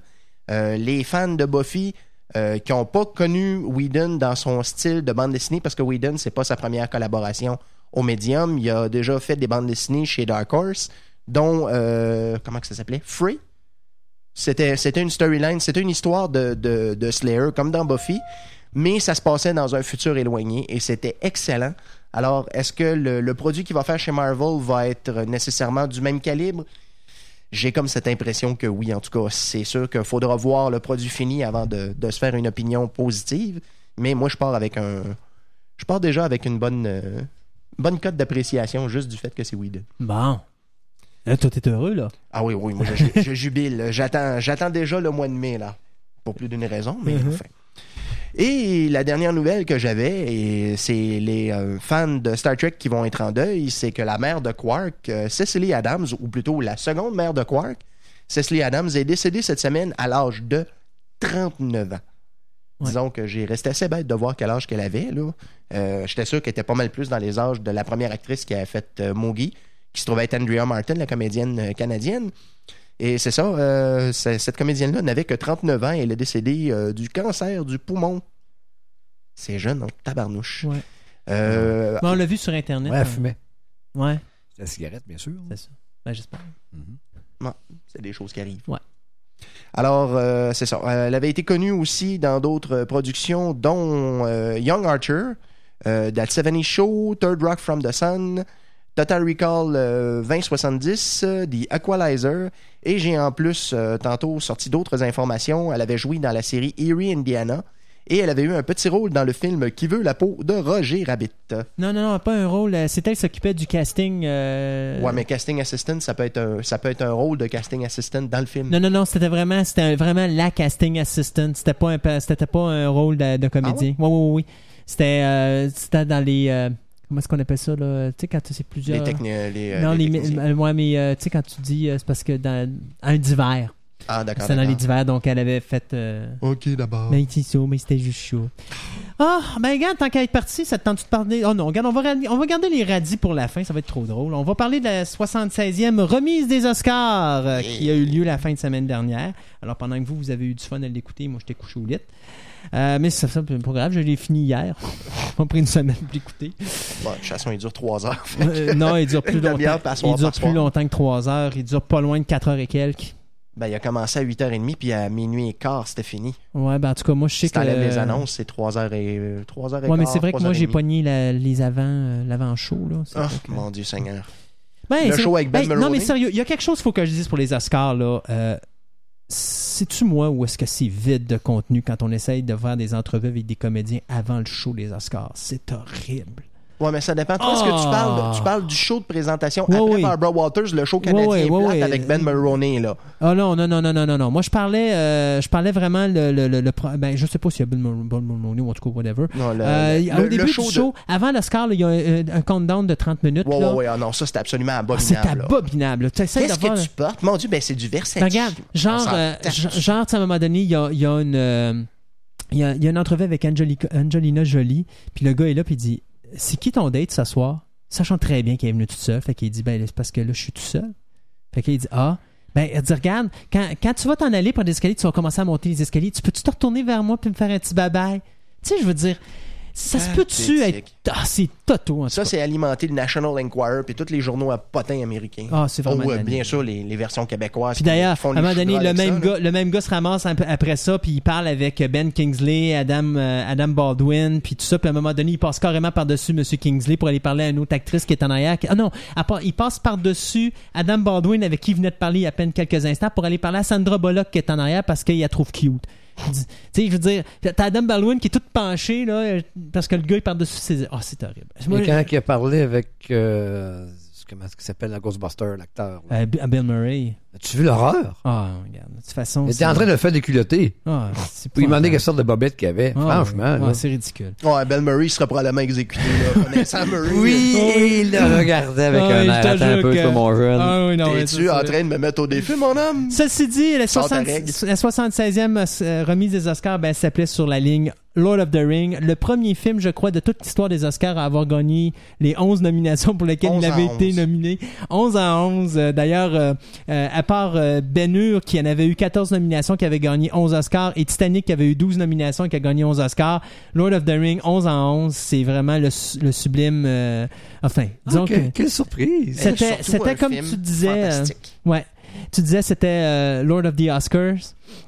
Alors c'était euh, la soirée des, des Oscars, euh, ou le Seigneur des Oscars. Euh, Mais cependant, moi, les Oscars cette année, j'ai trouvé que c'était mort, mort, mort. Il n'y avait pas d'âme dans cet événement-là Il y a cette année. de scandale. La foule était pas là. Euh, il y avait Charlie Theron, à un moment donné, qui a fait un speech en avant qui était vraiment poignant, là, mais vraiment poignant, mais hors de ça. Même Peter Jackson avait de l'air à se dire Regardez, là, vous nous donnez des Oscars, on n'a pas fait plus que ce qu'on a fait les deux années précédentes. Or, vous nous avez rien donné les deux années précédentes, puis là, vous nous donnez des Oscars. Et tous les Oscars des, des euh, prix qu'a gagné Lord of the Ring, c'est toujours des achievements. Mhm. Ils ont tout changé les noms de toutes les catégories que Lord of the Ring a gagné, excepté le Best Picture, pour mettre Achievement. Les Oscars techniques. aussi. Achievement in Directing, Achievement in Music, Achievement in C. et puis- Ah, c'est épouvantable. Enfin, ceci dit, regardez, euh, 11 Oscars de remportés pour Lord of the Ring. Bien, Euh, bien mérité. Bien mérité. Donc, euh, l'Oscar du meilleur film, meilleur réalisateur. Euh, D'ailleurs, le, gag, c'est que quasiment tout le monde en Nouvelle- en Nouvelle-Zélande, c'est pas tout le monde a été remercié, incluant le gouvernement. euh, c'est ça, parce que tout le long de de, de l'émi- de l'émission, t'as Bi- Billy Crystal qui arrête pas de se moquer du fait que tout le monde en Nouvelle-Zélande est remercié. Puis quand que Peter Jackson gagne l'Oscar euh, du meilleur film, il s'en va remercier le gouvernement en Nouvelle-Zélande, puis tous les gens de... de- Ouais, mais t'as vu, c'était un journal cette semaine, hein, le gouvernement néo-zélandais disait que il y avait 4 milliards de dollars US de retombées économiques au Mm. niveau du tourisme et que présentement, le village des Hobbits a été reconstruit. Il y avait une rumeur comme quoi il allait refaire les décors dans les parcs nationaux, mais ça, On verra quand Dans ça les sera parcs nationaux. Hmm. parce que oui, mais s'il y a du cash, c'est ça, c'est à eux autres les Ouais, parcs nationaux, ils ont le droit de faire ce qu'ils veulent avec. Ouais, si, ça amène plus d'argent. 20 000 emplois. Ah, Hey, euh, moi, je faisais des farces en disant on va engager Peter Jackson pour euh, combler le déficit au Québec. Il est en train de le faire en Il Nouvelle-Zélande. serait capable, ouais, c'est ça. Euh, donc, toujours pour en venir à Lord of the Ring, on a aussi meilleure adaptation scén- scénaristique. On a eu également la meilleure direction artistique. On a eu également le- les designs au niveau des costumes, euh, les, euh, le montage au niveau du film. On a eu le make-up, les maquillages. On a eu aussi euh, le meilleur musicien. D'ailleurs, ça me surprend ça. Howard Short gagné la meilleure trame sonore.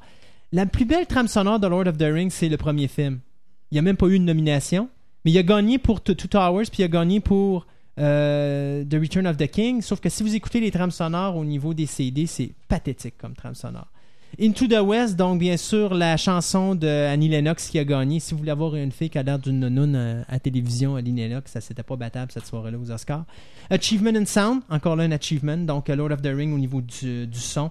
Euh, même chose pour les visual effects. Euh, donc, Lord of the Ring a ramassé là également. Pour les autres, ben, ce qui est important de souligner, c'est surtout le fait que Sean Penn et euh, Charlie Theron ont gagné le prix du respectif du meilleur acteur et meilleure actrice. Et au niveau euh, de la meilleure actrice de soutien, ben, c'est Renée Zellweger pour Cold Mountain et pour le meilleur acteur de soutien, Tim Robbins pour Mystic River.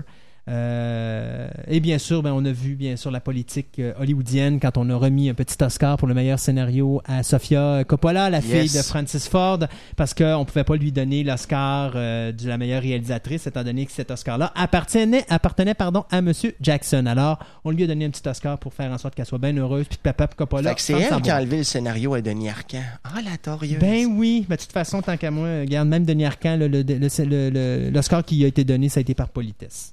Ah, ben là, je sais pas, j'ai pas vu les invasions barbares, alors. Ouais, c'est pas une question de film, c'est parce que c'est- il y, avait d'autres- il y avait d'autres films qui étaient qui étaient euh, qui étaient mieux que ça. D'ailleurs, euh, les invasions barbares, c'est probablement le seul événement euh, américain qui a gagné euh, où est-ce qu'il a gagné un prix.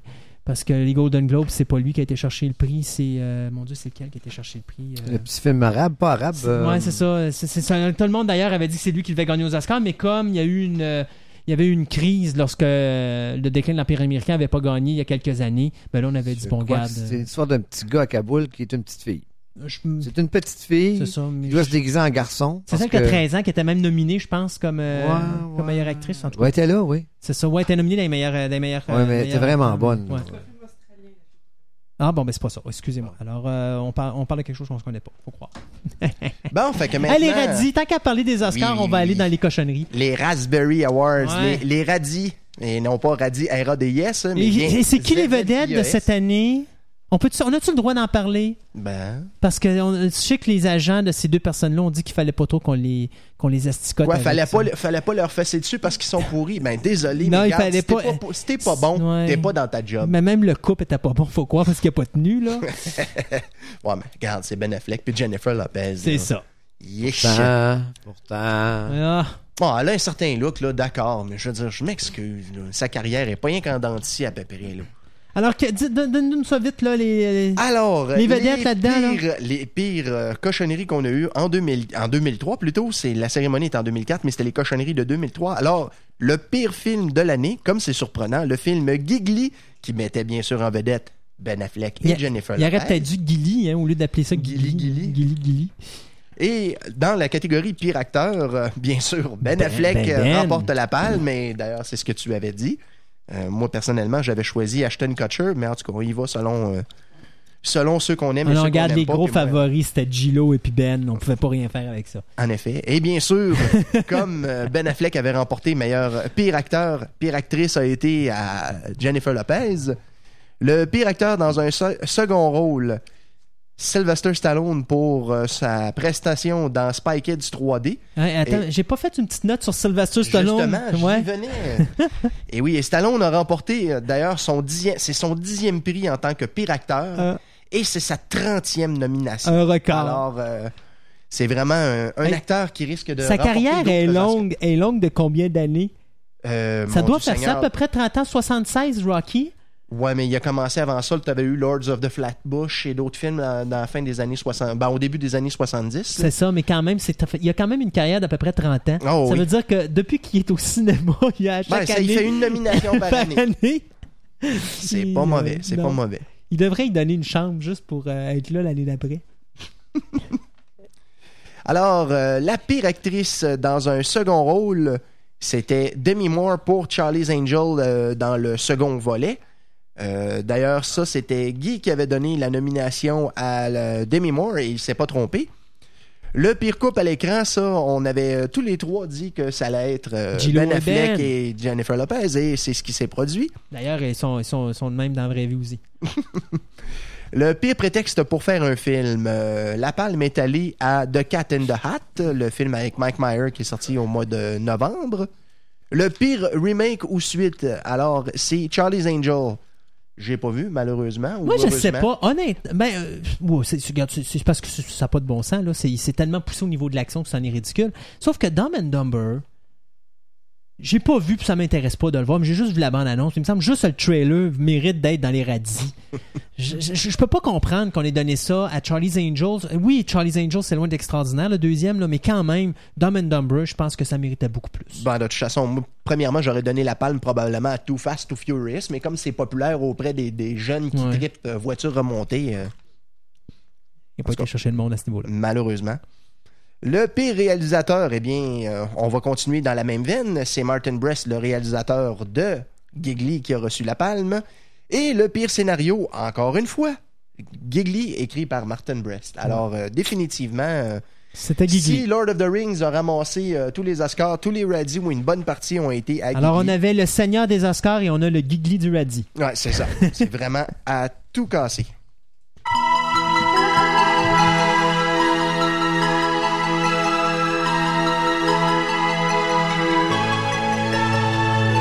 Musique d'un film que j'ai écouté la semaine dernière. Hein, t'as vu April Fools la semaine Ben passée? oui, passé à la TV. Ah, c'est le fun.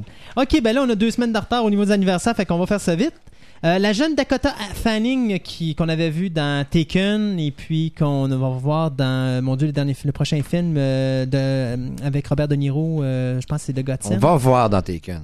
En français. Ouais, mais on, sent, regarde, on l'a vu dans Taken, là, c'est pas ma faute, moi c'est au canal français, ils sont un an en retard. Alors, elle a eu 10 ans aujourd'hui.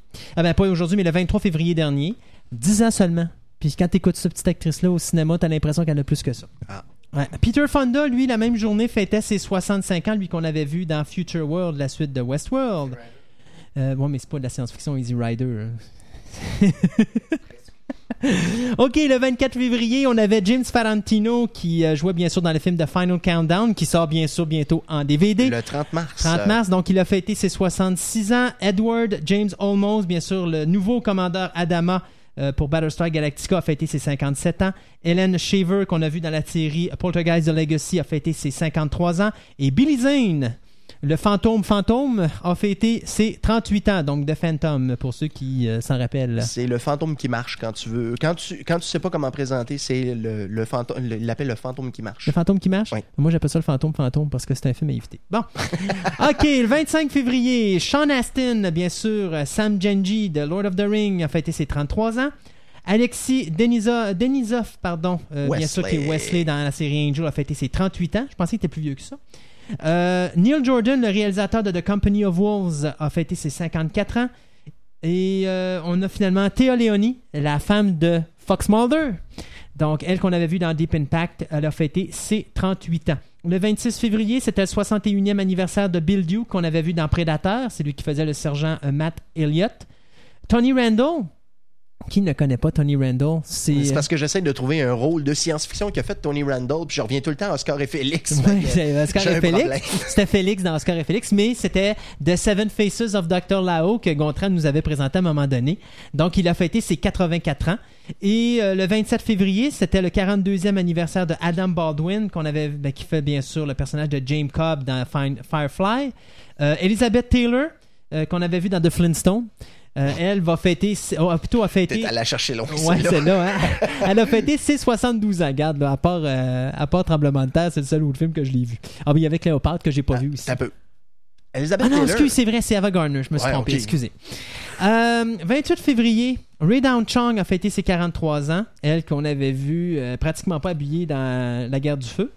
C'est surprenant de savoir que c'est la fille de Tommy Chung qui jouait dans euh, Chi Chi Chung. Ouais, effectivement. Ouf. Euh, L'acteur Charles Dunning qu'on avait vu, euh, mon Dieu, il y a très longtemps dans Solar Babies, euh, donc il a fêté lui ses 81 ans. Le réalisateur Mick Figgis, euh, qui nous a donné récemment Cold Creek Manor, a fêté ses 56 ans. D'ailleurs, Cold Creek Manor qui vient de sortir en DVD. Sidney G. Fury, le fabuleux réalisateur de The Entity et Superman, 4. Superman 4. Oui, vous avez entendu mon sarcasme dans ma voix, a fêté ses 71 ans. D'ailleurs, Fury, c'est un réalisateur ontarien. Il est né à Ottawa, je crois. On ne le retiendra pas contre lui, mais on Non, devrait. C'est ça. Ali Larter, qu'on a vu dans Final Destination 1 et 2, a fêté ses 28 ans. Mercedes Rule, qui euh, jouait dans Last Action Hero, c'était elle faisait la mère de famille, a fêté ses 56 ans. Et bien sûr, l'acteur John Turturro, qui avait joué dans, ben, qui joue euh, dans le film Secret Windows, qui devrait sortir, je crois, dans deux semaines. Euh, Ah oui, le film avec Johnny Depp. c'est ça, basé sur un roman de Stephen King. Donc, lui, ça vient, a eu, pardon, ses 47 ans. Le 29 février, On a une fois à tous les quatre ans un anniversaire pour Monsieur Antonio Sabato Jr. qu'on avait vu dans Earth 2. C'est pas grave, on peut l'oublier trois autres années sans problème. Alors lui, il a fêté ses 32 ans. J'espère que c'est pas 32 multiplié par divisé par 4 ou enfin. Et le 1er mars, on avait Dick Benedict, bien sûr, euh, Starbuck dans l'ancienne série Battlestar Galactica fêté ses 59 ans. Le réalisateur Ron Howard, à qui on doit Apollo 13 et Willow, nous a, a fêté plutôt ses 50 ans. Euh, Le réalisateur Phil Alden Robinson, qui nous a donné Field of Dreams, euh, a fêté ses 54 ans. Le 2 mars, on avait euh, l'acteur John Bon Jovi, qui a joué dans John Carpenter's Vampires Los Muertos. Bien sûr, chez c'est un chanteur. Alors, lui a fêté ses 42 ans et euh, l'actrice Gates McFadden, qui fait Beverly Crusher dans Star Trek The Next Generation, a fêté ses 55 ans. Le 3 mars, on avait James Doohan, Montgomery. Scott, qui a fêté ses 84 ans. It's green. Ouais. Le réalisateur George Miller qui nous a donné Mad Max 1, 2, 3 qui travaille sur le quatrième et qui nous a donné aussi l'excellent Deadcom, lui fait- a fêté plutôt ses 59 ans. L'actrice Miranda Richardson qu'on avait vu dans Sleepy Hollow a fêté ses 46 ans. Et le producteur Robert Shea qui nous a donné bien sûr euh, A Nightmare on Elm Street et Lord of the Ring Qu'on a vu aux Oscars d'ailleurs la semaine aux dernière. Oscars, a fêté ses 65 ans. Le 4 mars, c'est bien un anniversaire à souligner, celui du réalisateur de Resident Evil, Soldiers, Event Horizon. On Ah, parle bien sûr de Paul W.S. Anderson. Il a fêté ses 39 ans. Et le 5 mars, c'était le 80e anniversaire du producteur Harvey Bernhard à qui on doit Lady Hawk et la série euh, des quatre films The Omen. On a bien sûr l'actrice Jolene Blalock euh, qui fait T-Paul dans la série Star Trek Enterprise qui a fêté ses 29 ans. On se retient, Gontran. Le 65e anniversaire, bien sûr, de Samantha Haggard euh, qui avait joué dans euh, le film The Broad de David Cronenberg. Euh, on a également le réalisateur George Ogilvy, le deuxième réalisateur de Mad Max Beyond Thunderdome. Lui a fêté ses 73 ans.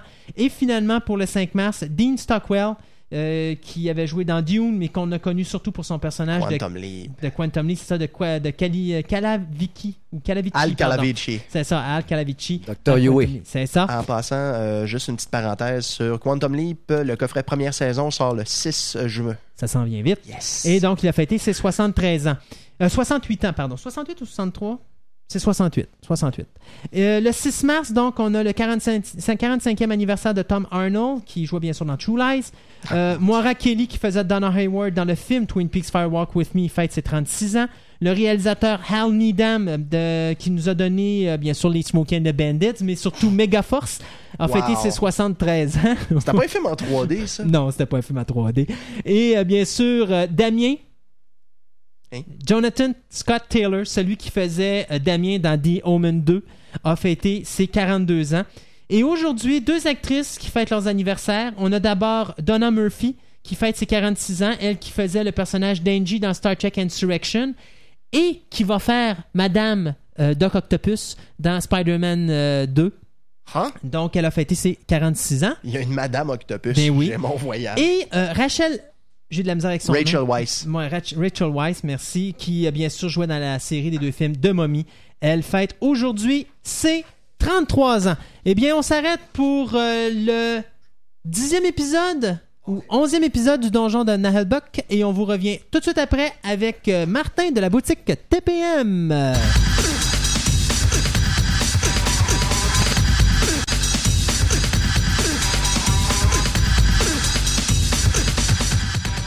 Côté de moi, j'ai Martin de la boutique TPM. Bonjour, Monsieur Martin. Salut Christophe, ça va bien? Ben oui, ça va bien. Toi? Oui, ça va. Oui.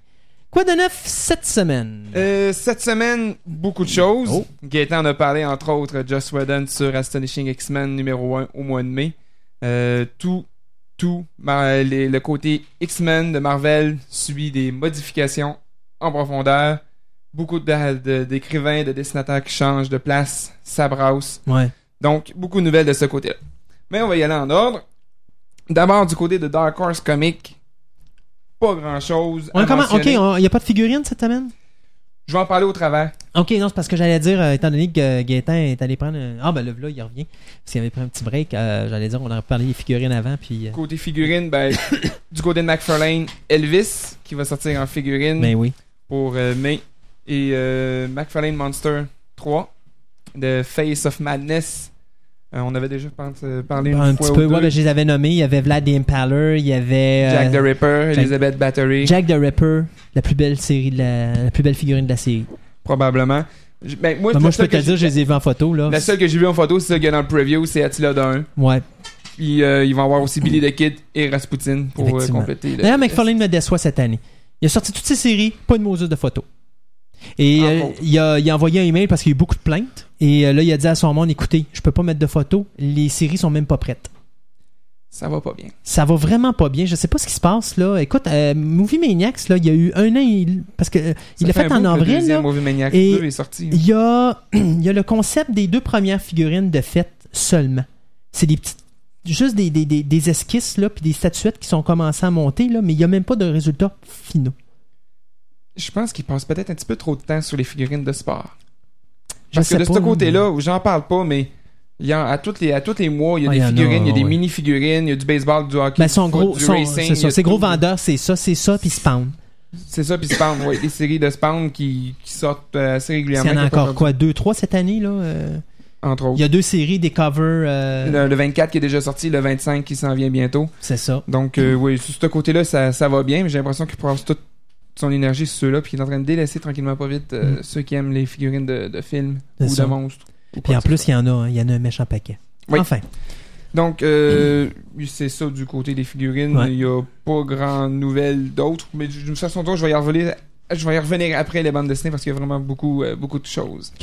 Du côté de Dark Horse, il y a deux choses à nommer, euh, à mentionner. Pour les amateurs de Star Wars la série télévisée de, de Star Wars, la Clone Wars, ils vont faire euh, une série, ou du moins, ils ont un trade paperback d'annoncer. Ils ont jamais sorti la BD en tant que telle, Est-ce mais que peut-être à la format manga, ce qu'ils appellent ça volume 1, qui vont faire un recueil de... Est-ce que c'est une adaptation de Clone Wars ou c'est Clone Wars euh, inspiré de Clone. Wars? Mais Donc, les personnages ont l'air tout aussi, aussi cartoon que, de- que dans la série télé. Le premier numéro a 96 pages. Donc, on va voir s'ils vont continuer C'est supposé être Obi-Wan Kenobi, ça? C'est supposé être Obi-Wan Kenobi. Ok, on va laisser faire la qualité euh, des ouais. dessins. là. Ouais, ben c'est fait, euh, c'est fait sur le style de Samurai Jack, fait que euh, Ah. le, le dessin est très très très très cartoon. Ça. Ouais. Et à la sortie du film Van Helsing, qui est pour quand Euh, c'est le. début, début mai, me semble. La première mai. fin de semaine de mai. À peu près, donc, en même temps, va sortir le, le one-shot spécial de Van Helsing du côté de, de- de Dark Horse, qui vont faire évidemment euh, une petite histoire de 32, de 32 pages sur une enquête que Van Helsing va faire pour trouver euh, un Mais scientifique fou. Quelque chose comme ça. Il y a plein si d'affaires. Il y a plein le d'affaires. D'ailleurs, ils vont sortir aussi un DVD, euh, dessin animé choses. avant sur Van Helsing puis tout ça. Donc, euh, Bon, c'est un peu, euh, c'est un peu sur le moule euh, de Marvel quand ils font des adaptations de films aussi. Ils font toujours un prequel ou euh, des Ils ont histoires fait ça avec reliées. X-Men, entre autres, un X-Men, prequel ou X-Men 2. X-Men 1. Ils ont fait, un- ils ont fait euh, des prequels au X-Men 2 aussi. Mhm. Donc, probablement que s'il y a un X-Men 3, ils vont, euh, ils vont faire de ça aussi. Entre autres, avec le, le prequel de X-Men 2, ça explique ce que Wolverine a fait entre le premier et le deuxième film. Mhm. Qu'est-ce qui est arrivé à Nightcrawler pour qu'il arrive à faire l'attaque sur euh, le Ouais, le président? conditionnement de Nightcrawler. Toutes ces choses-là de ce qui s'est passé en- entre les deux. Puis, une partie probablement de ce que Rogue a fait euh, avant le prequel du, du, du premier. premier. Ouais, ouais. qu'est-ce qui s'est passé un peu, bon, toutes sortes de choses comme ça. Donc, du côté de Dark Horse, euh, pas d'autre chose vraiment extraordinaire à mentionner là-dessus. Du côté de DC Comics, deux Hmm. petites nouvelles qui sortent un petit peu. Premièrement, Firestorm, une nouvelle série qui... c'est un per- ça semble attirer beaucoup d'attention parce qu'au dessus de la sortie du preview, j'ai déjà eu plusieurs commandes pour euh, la série. ça ressemble beaucoup Lequel- à Phoenix. Mais c'est Non, mais je veux dire, le, le personnage, ça ressemble de beaucoup à feu. Phoenix. bon, ouais. c'est c'est sûr que ça va ça va ressembler à Phoenix, mais c'est un homme nucléaire. Et apparemment, c'est peut-être pas nécessairement celui qu'on pensait que c'était pour ceux qui ont suivi Firestorm avant. Ça a généré beaucoup déjà d'intérêt la, la plupart euh, de, la c'est qui, clientèle. euh, c'est qui l'écrivain? L'écrivain, c'est tu me poses une question que je t'ai pas pris. Ouais, il est- c'est ici, là. Dan Jolie. Dan Jolie, Je connais pas qui a écrit euh, Jesse euh, de Liberty Fies. Avec les dessins de Chris Cross, qui dessine Outsiders, puis Captain Marvel. Mhm. T'as John Dale aussi. Puis John. Dell, qui fait euh, GLA, puis Mystic. Ouais, Mystique pour, euh, du côté de CrossGen et non pas de, de Marvel. OK. Donc, euh, Côté dessin, ça peut être intéressant parce Oui, que le- le- Chris Cross, c'est un style de dessin. semble euh, être, euh, ça va être de quoi de beau? Est-ce que ça va être de quoi de bon? Parce que toutes les séries de Firestorm n'ont jamais vraiment réussi à garder la, la, la- Non, c'est. la ça- vie longtemps. Pourtant, c'est un personnage qui, de, de ce que j'ai lu, pouvait avoir un bon potentiel, mais qui a peut-être jamais été capable d'être exploité à fond. Mhm. Et euh, l'autre nouvelle du côté de DC, Robin change de face. Un nouveau Robin pour Batman. Bon. Le petit euh, Tim Drake décide de raccrocher sa cape et Batman prend un nouvel apprenti, mais plutôt je devrais dire une nouvelle apprentie, parce que pour la première fois, Ba- euh, Robin sera une fille. Robineux. C'est- Apparemment que ce serait des Huntress, pas des Huntress, Spoiler qui serait, qui remplacerait euh, Robin. Ah. Mais c'est ceux qui suivent la série de DC. Donc, ça va générer un petit peu d'intérêt.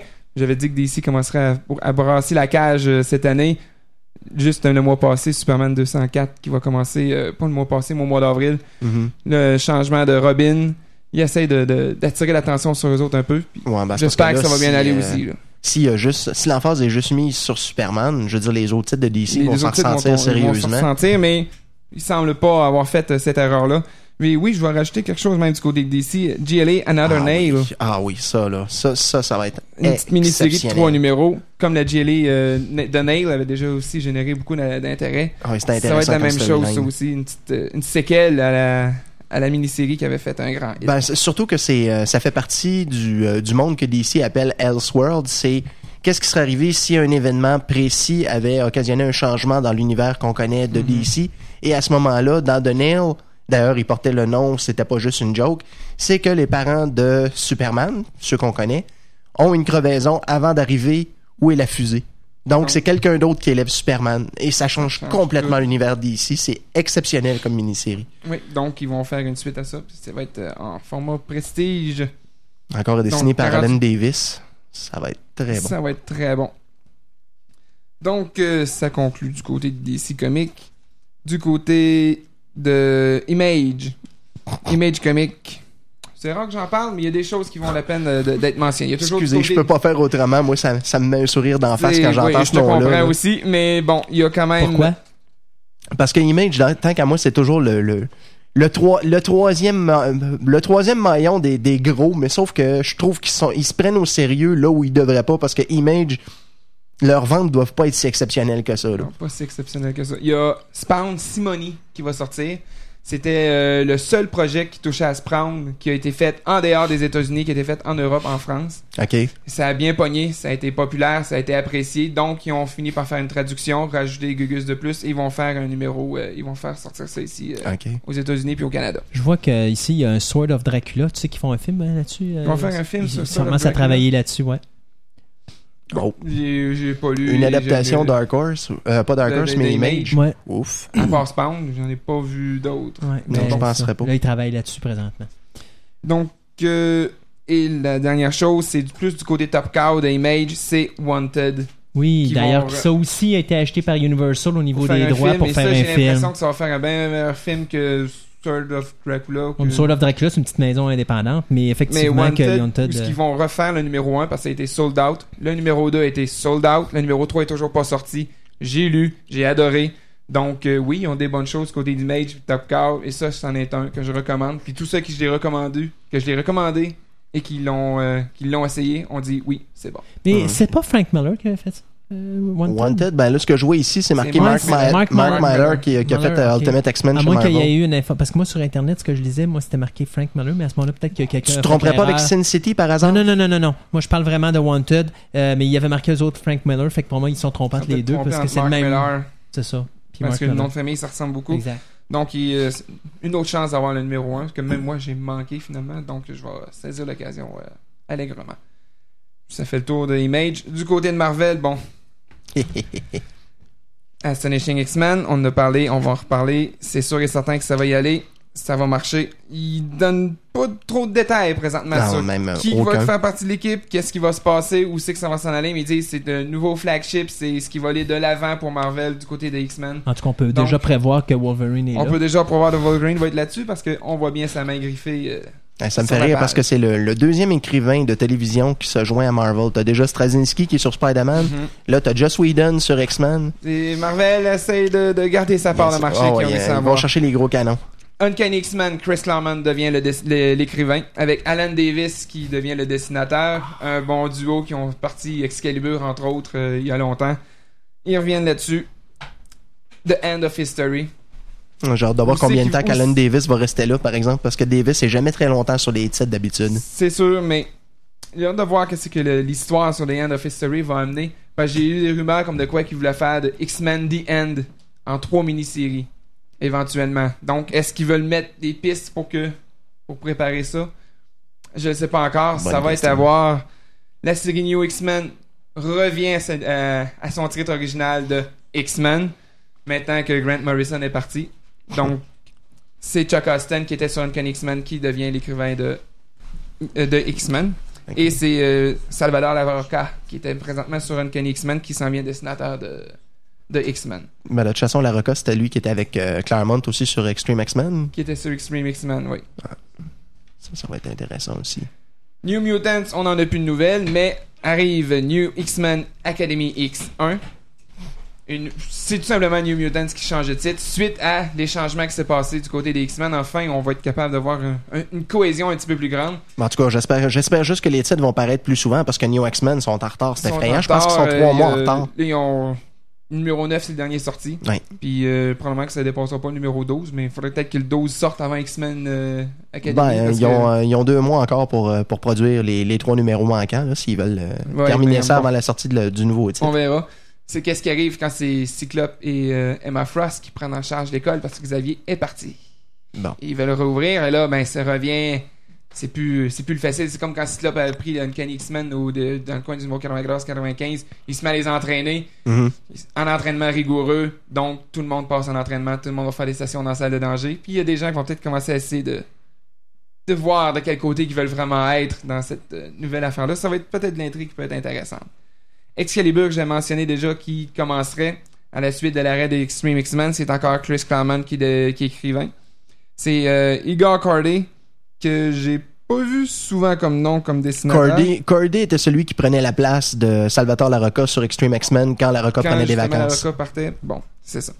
Et qui va dessiner, c'est euh, l'histoire de euh, Xavier qui s'en va sur l'île de Genosha pour essayer de reconstruire sur l'île du paradis des mutants.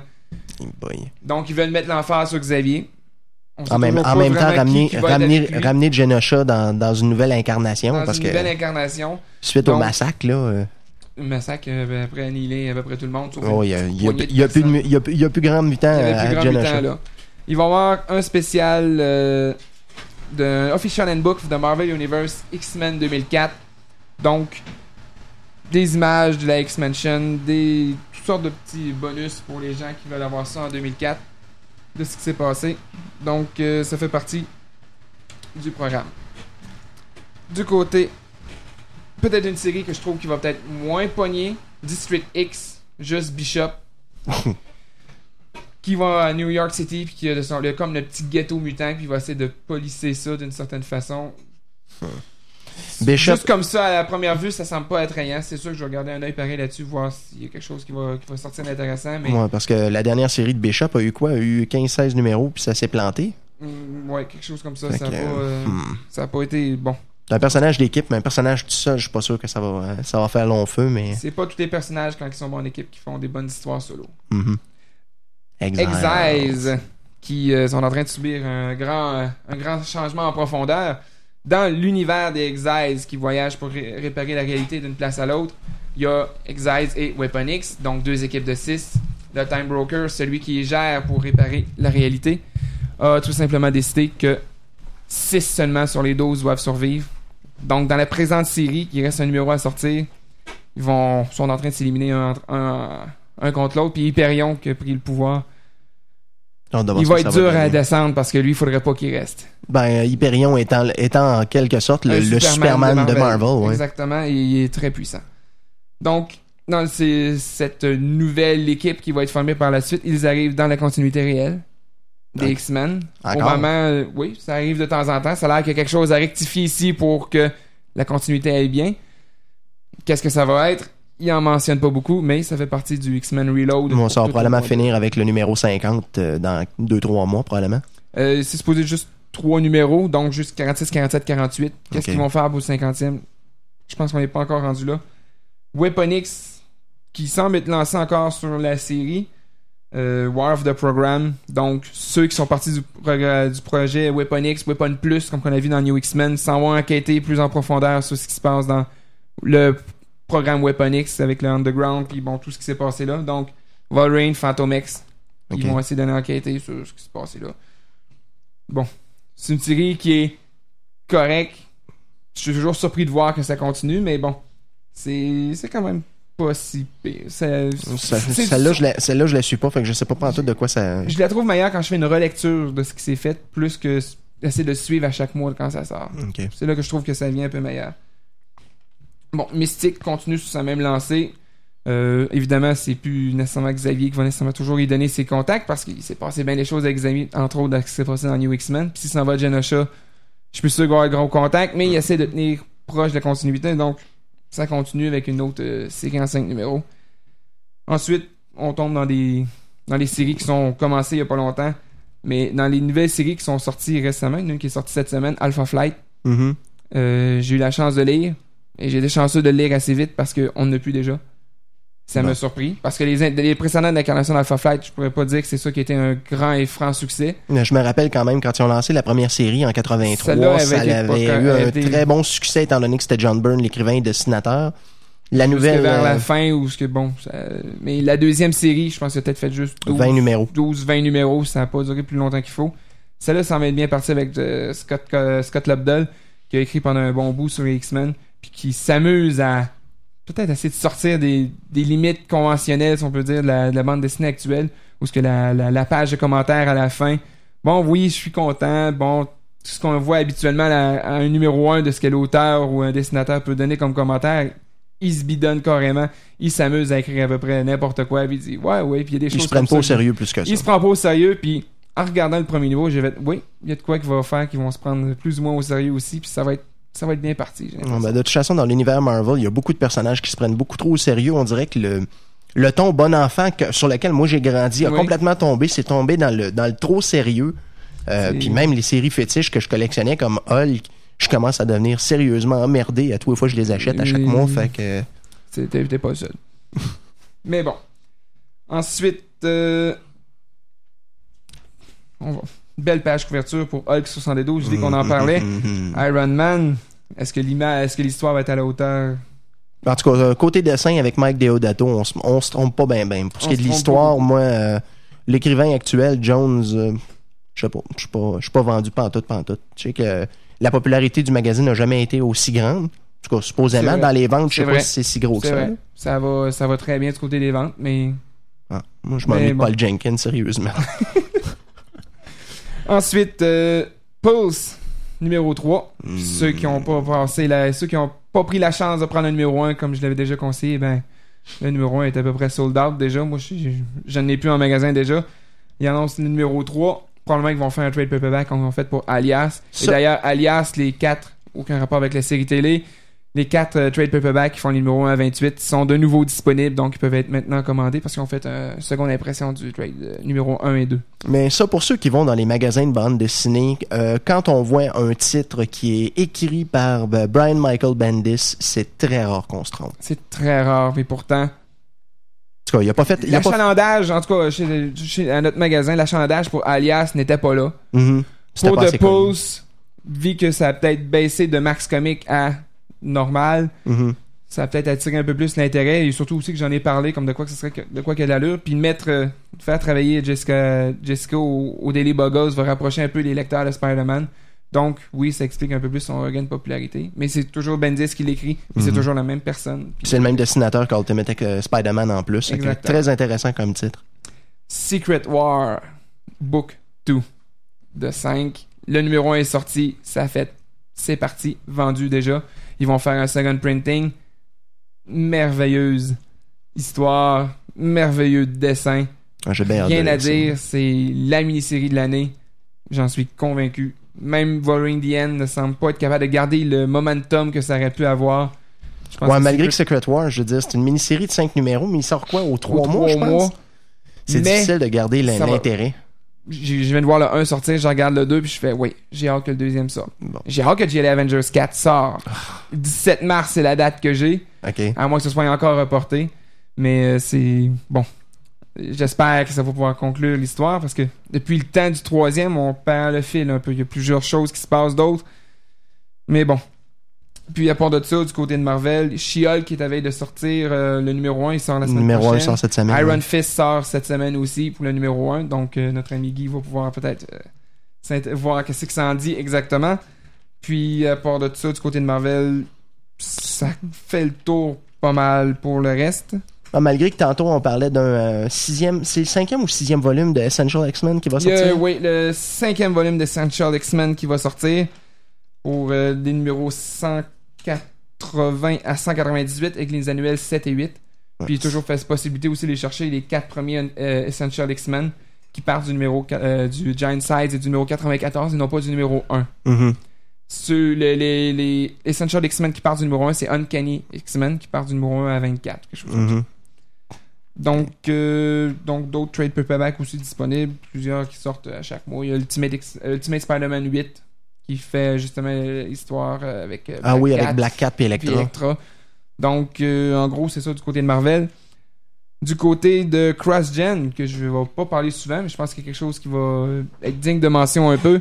Un Sojourn Lady Death, numéro 1, de 2. Un petit crossover entre les deux. Puis évidemment, ce que j'ai lu aussi, c'est il va y avoir du 1 contre 1. Ils vont s'allier contre un autre ennemi, évidemment, et plus encore. C'est quand même. Il y en a qui exigeaient quasiment qu'ils se battent dans le bout parce que c'était deux femmes. euh, Bah, Ok. mais bon, non, c'est pas le genre de choses qui vont arriver, mais c'est que j'ai eu une petite, entre, une petite entrevue avec euh, les- l'écrivain et le dessinateur, puis ils s'amusaient eux autres aussi à, à imaginer toutes sortes de choses, mais bon. La série va être. euh, Je crois que Sojourn de CrossGen, c'est une des plus populaires avec euh, El Cazador. Donc, et Lady Death, c'est un personnage classique. pas une compagnie que je connais beaucoup. là. J'avais commencé à collectionner Solus l'année passée parce que c'était George Perez Ça qui dessinait. Puis, euh, ah, Ça bon. arrête à 8 numéros. Parce qu'il y a eu des problèmes du côté de CrossGen, des problèmes financiers. Donc, euh, plusieurs de leurs séries ont été cancellées, sauf les plus populaires, puis ils ont toutes rentré dans Negation War, ou à peu près. OK. Solus était supposé être une série qui amenait probablement à ça. En tout cas, j'ai pas trop lu non plus de ce côté-là. Euh, du côté de Devil's Due, qui s'était Dragon séparé de Image, du G.I. Joe mini-série 3 Master and Apprentice, Storm Shadow et euh, Snake Eyes. OK. C'est les personnages les plus populaires de G.I. Joe, donc ils vont y aller en, en du 1 contre 1.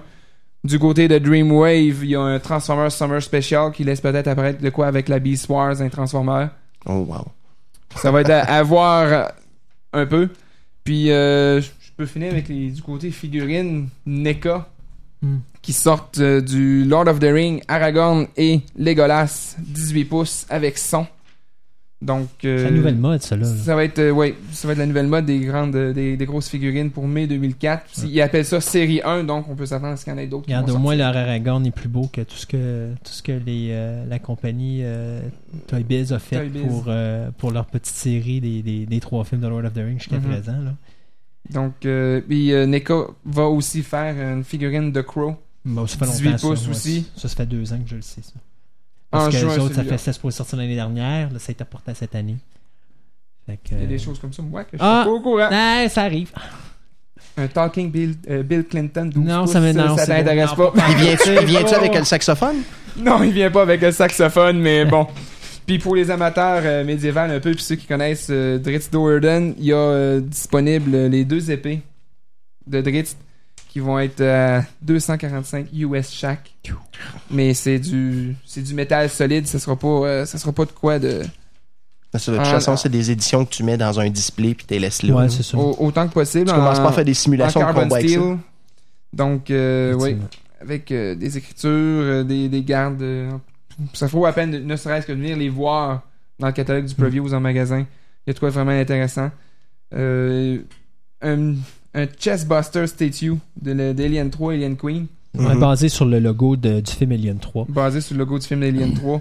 60$ US, on peut s'attendre à quelque Mhm. chose comme Ouais. 70, 75 canadiens. Pas trop cher. C'est pas trop cher, mais c'est 3 pouces. C'est pas très haut. Eh C'est pas boy, très haut. Pour le prix, c'est très dispendieux. Pour Ouais. la, la grosseur, là, C'est palissade, ça. c'est dispendieux. C'est Auguste. C'est euh, pas Palisade? Du mois d'août 2004. Ah. Non, pas la compagnie Auguste, mais oui, c'est Palisade Toys. Oui, c'est palissade. C'est palissade qui a, le- qui a les droits pour faire des.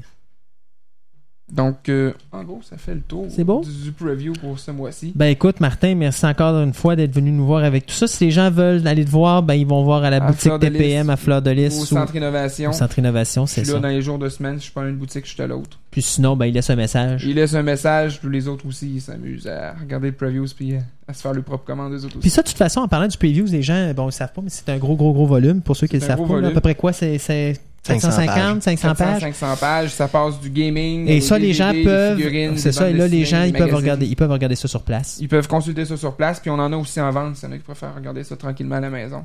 On a toujours des copies de surplus. Ben, Monsieur Martin, merci beaucoup. Ça me fait plaisir. Fait qu'on s'en dit au mois prochain, Au mois prochain, au prochain preview. au prochain preview, puis euh, on va de voir si Superman 204 va être sorti rendu là.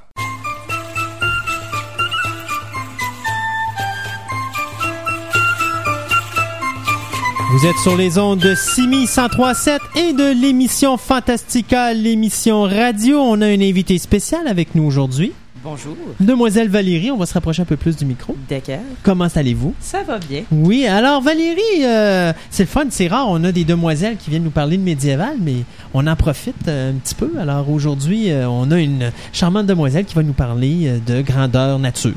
Ben c'est ça, c'est c'est d'autant plus intéressant que je, je me souviens de l'époque où je faisais des grandeurs nature qu'on était déjà pas beaucoup de filles. Non, hein? Alors euh, bon, puis comme j'en ai organisé quelques-uns, euh, si je peux donner le goût euh, à plein de monde d'en monter et à des filles particulièrement, ben c'est intéressant, ça vous fera des nouveaux invités à votre émission. Ah ben c'est sûr, c'est sûr.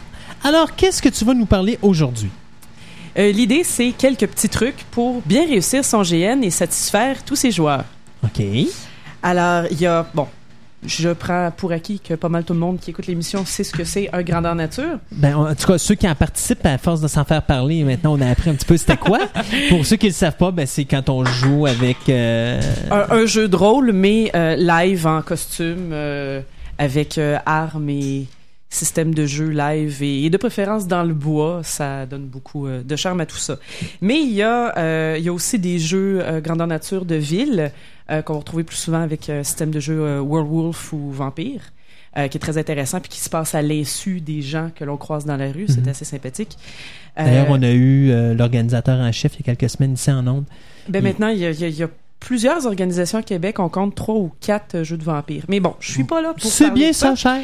Euh, Il y a aussi les systèmes de jeux euh, plus commando où on va se faire une espèce de, de guerre euh, plus actuelle à travers bois et marais. Mais je vais revenir aux jeux plus fantastiques que l'on connaît. Ça peut se passer dans deux types de lieux. Un lieu fermé, genre un bon vieux manoir, une chapelle désaffectée ou enfin un lieu, une demeure. Et sinon, dans la nature, donc euh, boisé, euh, pic de sable. euh, un lieu, il peut y avoir un campement. Il faut déterminer, bien sûr, le nombre d'heures qu'on veut que ça dure. Une soirée, ce qui était souvent le cas euh, euh, dans mon jeune temps quand on a démarré les, les jeux de rôle à Mézeray. Ou euh, 24 heures jusqu'à 48 heures. Là, je parle bien sûr de jeux euh, de grandeur nature occasionnels, des jeux qui ont lieu régulièrement. Euh, on va avoir une autre façon de structurer ces choses. Je vais vous parler donc de une, un grandeur nature qu'on veut faire comme ça, là, mettons la de semaine prochaine.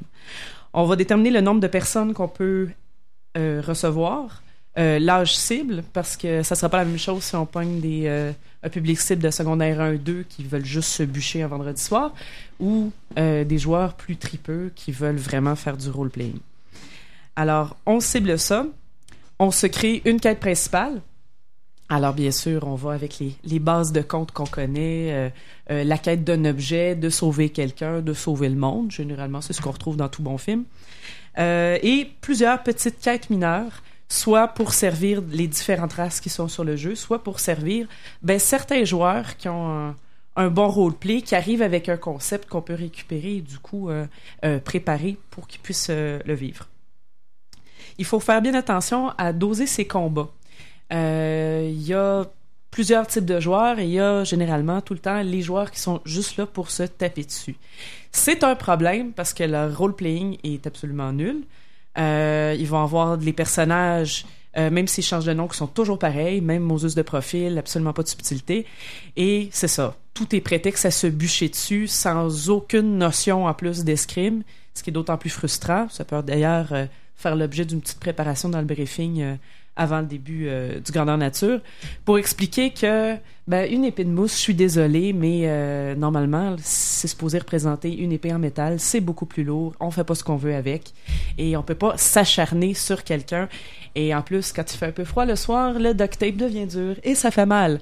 Donc, euh, il faut penser à ça, répartir les combats et donc préparer ses joueurs à ça. Euh, dans les PNJ, Il faut avoir une bonne équipe, bien constituée, pas nécessairement très nombreuse, mais de gens qui sont capables, euh, qui, qui sont pas euh, avares d'énergie, qui sont prêts à suer toute la soirée de leur corps, de couvrir le terrain au grand pas de course toute la fin de semaine, avec euh, le scénario bien clair en tête, les idées claires, une vitesse de réaction, tout à coup qu'il y a des joueurs qui soient trop intelligents puis qui outrepassent les règles ou, ou ce qu'on avait prévu dans le développement du scénario, euh, et qui ait euh, une certaine force d'autorité aussi pour euh, rappeler les joueurs à l'ordre et, et remettre les choses dans, dans le droit chemin. Quand tu parles des PNJ, tu Ouais. parles des personnages non joués. À ce moment-là, ça se trouve être des figurants que toi, tu as avec des, toi? ouais, c'est des, des, des personnages qui font partie de l'organisation qui sont là pour faire avancer le scénario.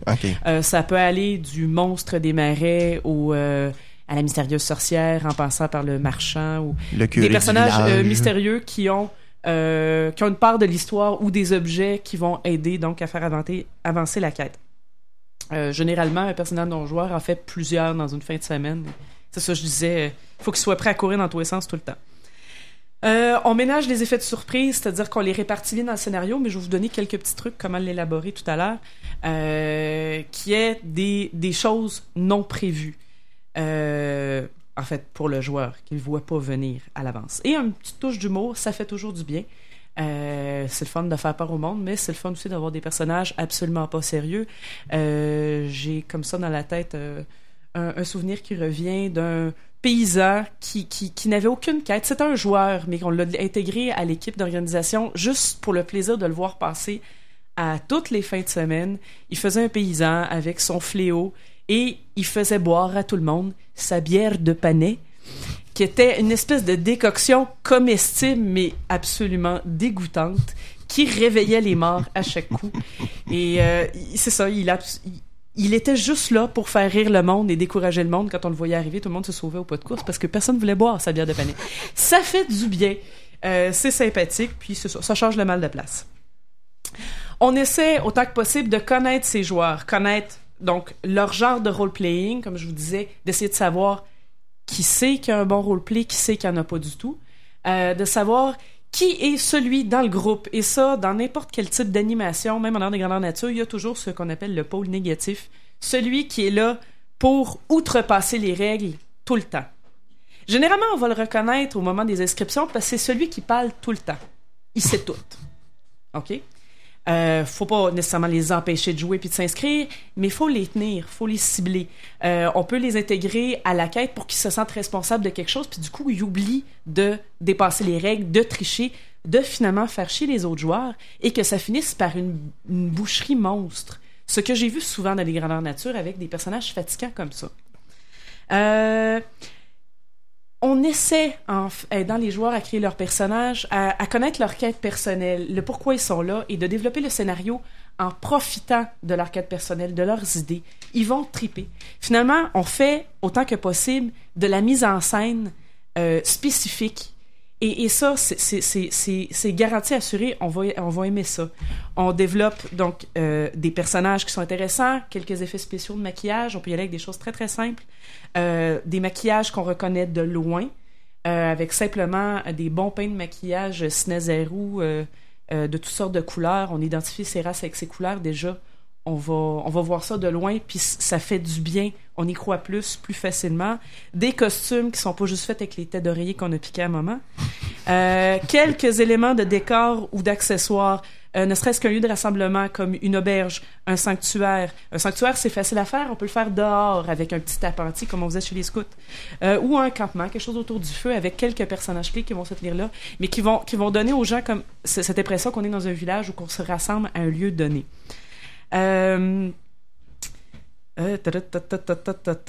J'essaie d'y aller plus vite parce que je vois que l'heure tourne.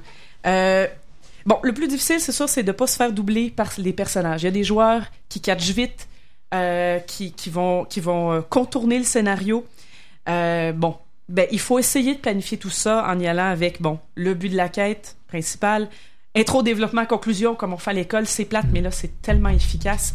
Et y aller avec, ce qu'on va dire en bon anglais, des plot points, où il y a des, euh, des éléments, euh, que ce soit des combats, des rencontres inusitées, euh, la, fin du monde qui approche, euh, à moments réguliers dans le développement du scénario, et bien sûr, euh, au- les dernières heures, on est plus dans la merde qu'on l'était au début, comme dans tout bon film américain 10 minutes avant la fin.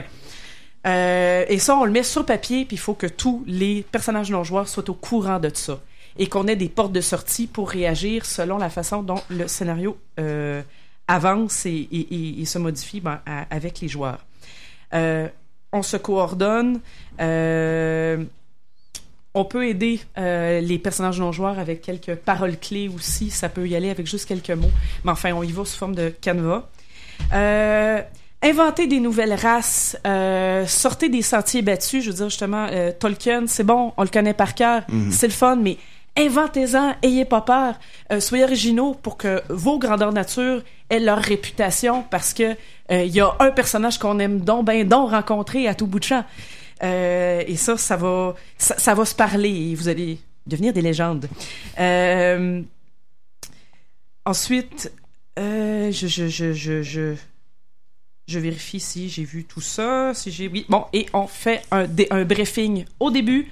On explique les règles, on s'assure que tout le monde est correct, que tout le monde sait où il s'en va. On fait un débriefing à la fin, on ramasse les commentaires pour améliorer pour le prochain scénario. Euh, les règles doivent être euh, sont nécessaires mais doivent être simples. On essaie de rendre les choses le plus réalistes possible dans les combats, euh, dans les, les, les effets magiques. Et ben, introduisez des inconnus, euh, des choses auxquelles on ne s'attend pas. Avec une bonne dose de mystère, ben, on devrait s'en sortir avec un grandeur nature qui a un certain succès. Ben, Mademoiselle Valérie, merci beaucoup. C'est bien instructif. Ça fait plaisir. Ben oui, ben on espère à un moment donné, de toute façon, on va probablement se revoir encore pour d'autres petits types comme ça. Certainement. Ça sera bien plaisant. Euh, ben, nous autres, ben, c'est ça. On a déjà l'émission de 4 heures, là, qui, euh, les gens qui, pour l'émission de 4 heures qui sont arrivés ici en studio. Euh, juste une petite, euh, rapidement pour vous dire qu'au cinéma, bon, il y a bien sûr Club Dread qui est sorti, qui est un genre de comédie, euh, film d'horreur un peu à la Scary Movie. On a aussi Decoys, qui est un film canadien euh, ordinaire, euh, drame de science-fiction. Et on a un petit bijou qui s'appelle Miao, que personne connaît, qui est un film hollandais. Euh, les critiques sont excellentes partout. Tous les gens qui m'en parlent me disent qu'il faut absolument voir ça. C'est un chat au- euh, qui se transforme en une femme. Euh, c'est vraiment excellent, il paraît. Euh, au niveau des DVD, au niveau des sorties DVD, euh, on est quoi? On la première semaine, donc on s'en va la deuxième semaine du mois de mars. Donc à surveiller cette semaine la sortie de Dawn of the Dead, euh, la réédition de, de Hank Corbet. Euh, Moi, mais c'est pas l'édition spéciale, ça. là. Non, non, c'est la version spéciale un est toujours à venir. C'est ça. On a bien sûr aussi le fameux film avec euh, euh, Rachel Welch, euh, One, One Million Year BC. Ah, de grâce. Un classique de 1966. Et la semaine passée, bien sûr, on a eu euh, Good Boys et puis Looney Tunes qui sont sortis, ainsi que la saison numéro 6 de Stargate. Donc, euh, plein de choses encore là, qui s'en viennent. Et puis la semaine prochaine, ben là, Gontran, on va, on va se parler la semaine prochaine, nous autres, de la section fan movies. Ouais, on s'est fait prendre parce que normalement, après nous, il y avait un trou. Là, il n'y a pas de trou. Là, il n'y en a plus. c'est pas grave, fait partie de la game. Euh, ceci dit, alors, euh, pour vous, les auditeurs, alors on se dit à la semaine prochaine, même heure, même poste. Si Euh, Dieu le veut. si Dieu le veut. Eh oui. Bye bye.